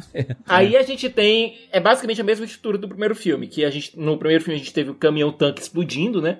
E a gente achando que o, que o T-800 lá tinha sido detonado e tal. Mas que a gente vê depois ele vindo só esqueleto. É a mesma estrutura. Aqui você tem o, a questão do nitrogênio líquido, você tem o, T8, o T-1000 congelado. Aí ele começa a sair de lá. Crack, crack, crack. Cara, sendo surreal, bicho. E a primeira vez que você vê o T-1000 aquado, com medo. Você vê o rosto dele. A hora que ele começa a, a, a congelar, e ele começa a quebrar, ele olha pra mão, e, e, e, você consegue ver no rosto dele do Robert Patrick, lá que ele, ele fala, ferrou, tipo, ferrou, o cara conseguiu me pegar, Robert entendeu? Pattinson? Tá difícil, eu tô com o troço hum, aberto aqui. Robert, Robert Patrick. Robert Patrick, Robert Patrick. Ele olha pra mão e ele vê a, a mão destruída e ele vê que não tem saída. Ele pensa, cara, ferrou, ferrou. Conseguiram me pegar. Só que não conseguiram. Seriam as formas de matar, né? O. o Separar o os pedacinhos? Não, é, é, fazer com que ele seja congelado para sempre, né? Tipo, jogar ele lá no Polo Norte, né? O, o Steve Rogers, assim, bota ele lá dentro, né? Joga dentro do negócio e. Assim, na experiência do Steve Rogers, não foi para sempre, né? É. Mas. E é aquela tá coisa, se a, gente, se a gente lembrar de O Inimigo do Outro Mundo, essas coisas sempre dão um jeito de aparecer, né? Sim. Mas aí é problema pro, pras pessoas do futuro, né? É, a bolha assassina O também. negócio é que ele, ele congelou numa fábrica que, né, que tem lava, que tem fogo e tudo. Aí não dava, né? Que é quente pra cacete. Aí lascou. Aí derreteu tudo. Não, e mas ele olha, aquela cena que eles papocam uma granada no meio do, do Temil e fica só aquela bolha, de- aquela coisa disforme com os pés e é, soltando aqueles guinchos, cara. É bizarro. Ah, mas o aquilo próprio, não, o próprio jeito que a Sarah Connor faz aquilo, mas que ela atira e ele vai pra trás. Ela atira e ele vai- pra trás. Aí chega uma hora que acaba a Rogério, bala. com uma mão, a Sarah É. Connor, com escopeta. Se liga, né? Você já viu o coice de uma escopeta? Cara, Caraca, Sarah Connor, a maior heroína não do dá cinema, pra tirar com uma mão. Mas a Sarah Connor se acredita. E ela atira, atira, atira. E quando o cara falta um passinho pra ele cair, aí ele não vai e fala, putz. E nisso, o exterminador, o T-800, já tinha morrido. Em tese, né? Porque o, o T-1000 já tinha enfiado um troço na, no peito dele lá. Tem aquela cena dele. Ele tava preso. Tem aquela cena que é sensacional, que a gente já até falou, acho que em outro podcast. Que é daquele negócio de, de ferro batendo na cabeça do T-800, assim. Caraca, é Que foda. o T-1000 vai, vai destroçando a cabeça. Cara, aquilo ali é muito físico. É muito É tipo um ariete, né? Um- uma barra grande, como se fosse uma é. coluna, assim, de ferro que vai pá! Ele vai usando e ele vai amassando o T-800, né? E aí ele fica todo torto, o T-1000 vai lá, fura ele, né? E tipo, meio que desliga o sistema central. E aí do nada ele, pá, vem ali com aí, aquele lança-granada e pô, tasca no T-1000. Aí você, ah, no cinema. Muito bom, cara. muito bom, muito bom.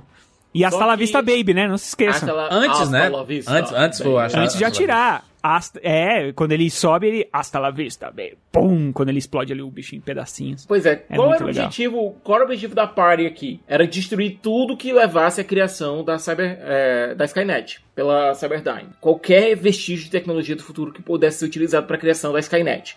Eles detonaram lá o prédio da Cyberdyne, destruíram a pesquisa do Miles Dyson, detonaram agora o, o T-1000. Então, sobrou apenas uma única fonte de tecnologia do futuro para ser destruída, que é o próprio T-800. É, ele se despede, né, do filho dele. Tem broderagem. No final ali, quando ele aperta a mão dela, é broderagem. Ele, ó, você tá aí, respeita nós. Irmãos Obrigado. de armas, no máximo. Sim, exatamente, Muito exatamente. de- é muito assim, ela nunca confiou 100%. Ela, é, é obviamente que ela, em algum momento ela confia, né? Porque ela vê que o- a máquina pode fazer qualquer coisa pelo filho dela. Mas ela nunca gostou. Porque, cara, é, o trauma que ela tem dessa máquina é, é gigantesco, né? E queira ou não, ele é uma arma vinda do futuro, né? Ele é uma arma da Skynet, ele só foi modificado. Sim. Então, isso é muito legal no filme, e isso é uma coisa legal que eles trazem no novo, que ela continua não gostando dele de jeito nenhum, né? Principalmente porque ele ainda traz mais traumas pra ela. É, nunca tem amizade entre os dois. Isso é, isso é muito legal entre. Quando foi lançado o Black and White do Michael Jackson? Foi nos anos 90 ali, né? 93, É, 90. 4, sei lá. Mas foi depois, né? Foi depois do. Sim, porque tem um efeito do- de, de transformação do, do T-1000, né? Quando ele, tá, quando ele é uma pessoa e ele se transforma de novo no Robert Patrick. E aí é, é o efeito, né? Que é usado no Black and White ali, da transformação das pessoas. Ele vai, é, ele vai se. Ele, não, nessa hora que ele toma o tiro, ele se transforma em um monte de coisa, né? Na hora que ele cai na, na lava, Ah, é, inclusive, que ele louco fica. ali. É, um, um, um pouco antes ele se tinha se transformado na Sarah Connor, né? Isso. Ele só, ele só se transforma no que ele toca. Então, essa é uma coisa legal pra também você reparar, assim. Tudo que ele se transforma é porque ele tocou antes. E você vê ele tocando antes, entendeu? Até, por exemplo, o guarda, né? Quando ele se transforma no guarda, que em tese ele não tocou, só que o guarda pisou, Pisou quando ele era chão. piso. Então, aí ele se transforma. A própria Sarah Connor, ele se transforma em Sarah Connor depois que ele fura o braço dela, né? Que ele, que ele põe ali aquela, o espeto no braço dela. Então, ele só se transforma naquilo que ele toca. É, isso é um outro, uma outra dificuldade. E é bem boa Cameron- essa cena, hein? O James Cameron adora Essa- botar essa dificuldade pra ele mesmo, né? É muito bom. Essa né? cena das duas Sarah Connors.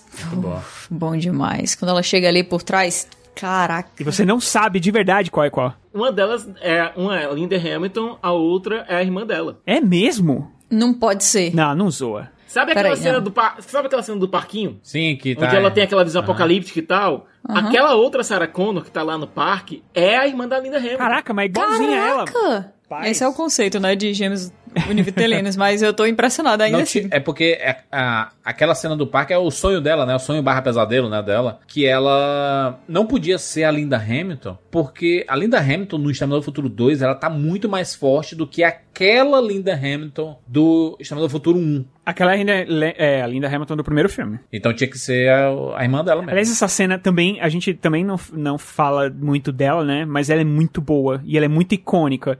O negócio da, de, de vindo ali o vento atômico e destruindo tudo e, e ela se transformando numa caveira e, e se segurando na grade, aquela coisa é, desesperadora. Nossa, é um futuro muito triste, mano. É um futuro brabo. E aí, muito triste, né? O Schwarzenegger vai lá, pula na lava, dá um mergulho. Michael Phelps. Legalzinho. É que na real é bem mais triste do que ele pular na lava, né? Ela vai abaixando ele na corrente. Nossa. É porque É. são eles. É... Porque ele, ele não pode Ele não se auto-exterminar. matar. Ele não, é, o sistema dele não permite que ele se auto-extermine. Então ela tem que apertar o botão. Coisa que depois dos outros filmes ele faz assim, o tempo todo, né? Se matar. Coisa que ele não podia fazer. Depois nos outros ele faz em todos. No 3 ele faz isso. No Gênesis ele faz isso. Não, no Gênesis não, que ele sobrevive. Meu Deus, que filme horroroso, mano. Até nisso é ruim. Ele sobrevive no final do Gênesis. E no novo de novo. Mas é isso, filme E é perfeito. nesse final aqui que ele entende também sobre as lágrimas, né? Ele fala, agora eu entendi por que, que você chora. Sinto muito, John. Sinto muito. Não, vai ficar tudo bem. Fique com a gente, por favor. Preciso ir embora. Não, não faça isso, por favor, não vá. Preciso ir embora, John. Não! Não! Espere, espere! Não precisa fazer isso! Sinto muito. Não faz isso, por favor, não vai! Isso precisa terminar aqui. Eu ordeno que não vá! Eu ordeno que não vá! Eu ordeno que não vá!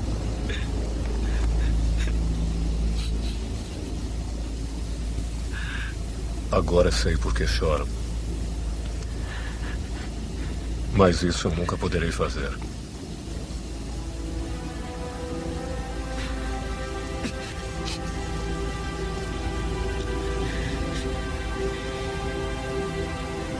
Adeus.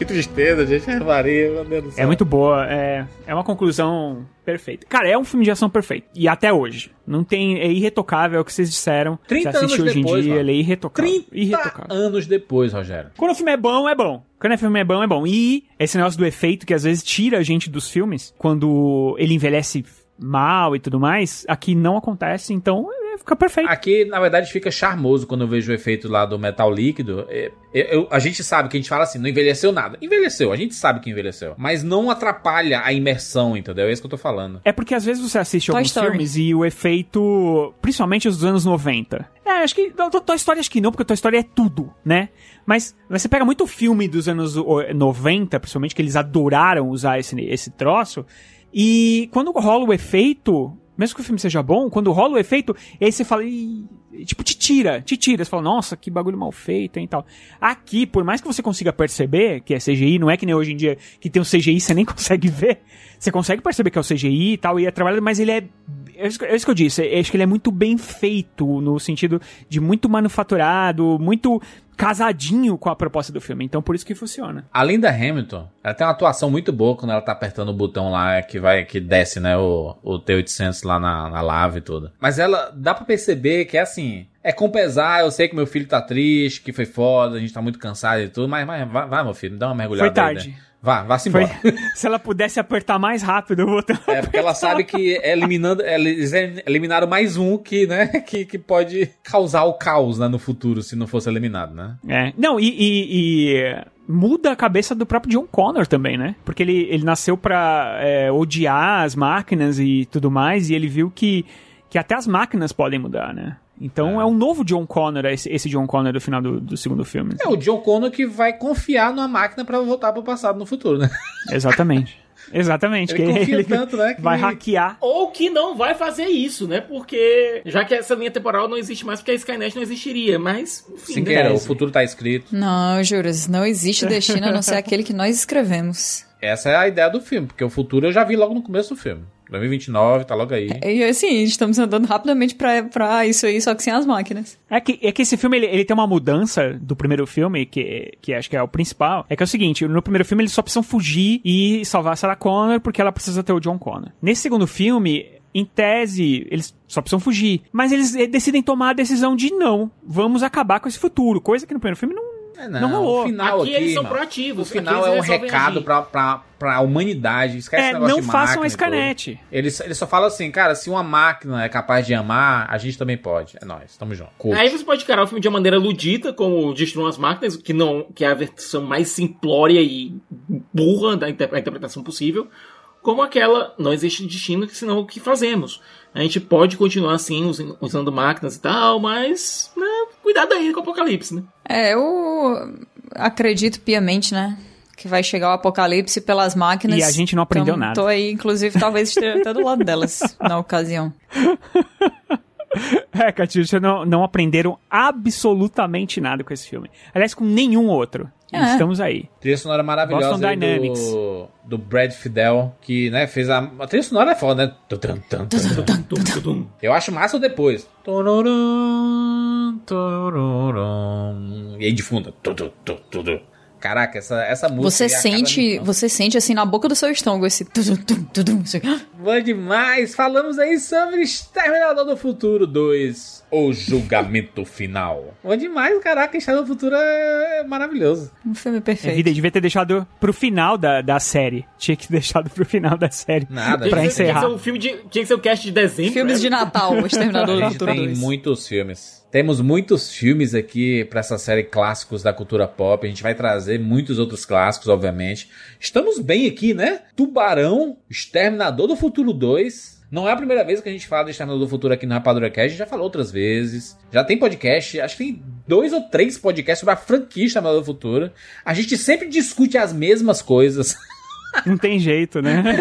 Chega. sobre as máquinas, ah, o celular, ah, o James Cameron falando que venceu. A gente sempre vai falar a mesma coisa, porque né, é isso. É isso, parceira. A gente tem que sempre reverenciar. E se você é puder cíclico, assistir, se você puder assistir Exterminador do Futuro, tem no Telecine, vá lá assistir. Vale muito a pena. Ah, tem muitos anos que eu, que eu vi. isso. Esse é o momento. Agora que tá bom pra você assistir. Que aí você vai ver e vai dizer assim: Meu Deus, como é que esse filme tem 30 anos? É isso. E talvez, de quebra, essa seja a motivação que você tá precisando aí na quarentena pra fazer exercícios físicos e você, como eu, também comprou uma barra pra colocar na porta da sua casa.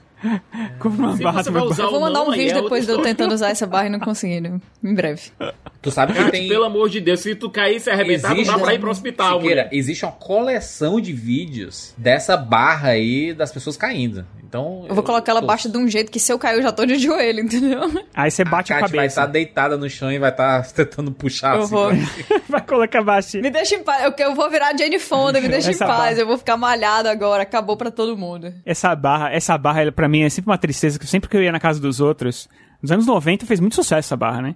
E aí tinha, em toda Nossa, casa que eu ia tinha uma barra dessa daí. Aí a hora que eu via, eu falava, agora eu vou puxar aqui uns 30. Aí eu tentava subir uma vez só e não Mas ia. isso é o que eu, eu, eu acabei de pagar dinheiro por essa experiência que tu tá dizendo aí, Rogério. Então vai firme, você vai ver. Tu nem disse o valor, só. Kat, quanto é que foi? Cara, foi uns 100, foi uns 100 reais. Caramba, não sei. Como assim, não sei? O cara vendendo Foi um cabo 100 de reais. no Mercado Livre. Um cabo de vassoura, caraca. Não, é que tem que ser reforçado. Não, mas isso aí não pode comprar barato, não, porque o troço quebra Eu na tua achei cabeça. bem barato até, saber Porque é Tem que ser um negócio bom, tem que ser bom. negócio que tem, tem potencial. A Kat, a Kat iludida. É, que pô, eu vivo de ilusões. Eu vou pegar aqueles, aqueles vídeos do Adam Driver brasileiro ensinando a fazer. A fazer. Como é? Barra que ele começa assim, com uns, uns exercícios que eu não sei o nome, que ele vai fazendo negativo e tal. Então, assim, esperem. No futuro eu vou estar em algum lugar aí entre eu mesma, só que pior, ou Adam Driver brasileiro, ou Linda Hamilton Exterminador 2. Sabendo exatamente onde eu estarei. Ou Natalie Portman em Thor, Amor e Trovão, né? Fechamos? Fechamos. Falamos aqui sobre Exterminador do Futuro 2. Manda sua opinião lá no Twitter. Gostou desse podcast? Recomenda pras pessoas lá no Instagram. Você pode colocar, né? Você vai lá no, no Spotify, Aí tem lá a edição específica, tem lá os três pontinhos, você clica lá e coloca compartilhar, compartilhar nos stories. E muita gente vai poder ouvir de quebra, marca a gente, né? Pra gente ficar sabendo que você tá compartilhando aí, que a gente vai ficar muito feliz. Se você puder fazer isso também no Twitter, compartilhar o link desse podcast lá no Twitter, a gente para outras pessoas ouvirem. Essa série é muito legal, clássico da cultura pop. A gente vai voltar muito em breve. Aliás, mês que vem a gente volta, né? Como a gente falou lá na abertura do podcast, todo mês vai ter clássicos da cultura pop aqui, porque o Telecine embarcou nessa jornada também. Aliás, obrigado, Telecine, pela, pela parceria e por fazer a gente rever esses clássicos aqui, poder conversar e trazer para vocês as nossas análises, as visões e coisas que fizeram com que esses filmes se tornassem sim um clássico da cultura pop. Então, até a próxima edição. A gente se encontra na próxima semana. Tchau.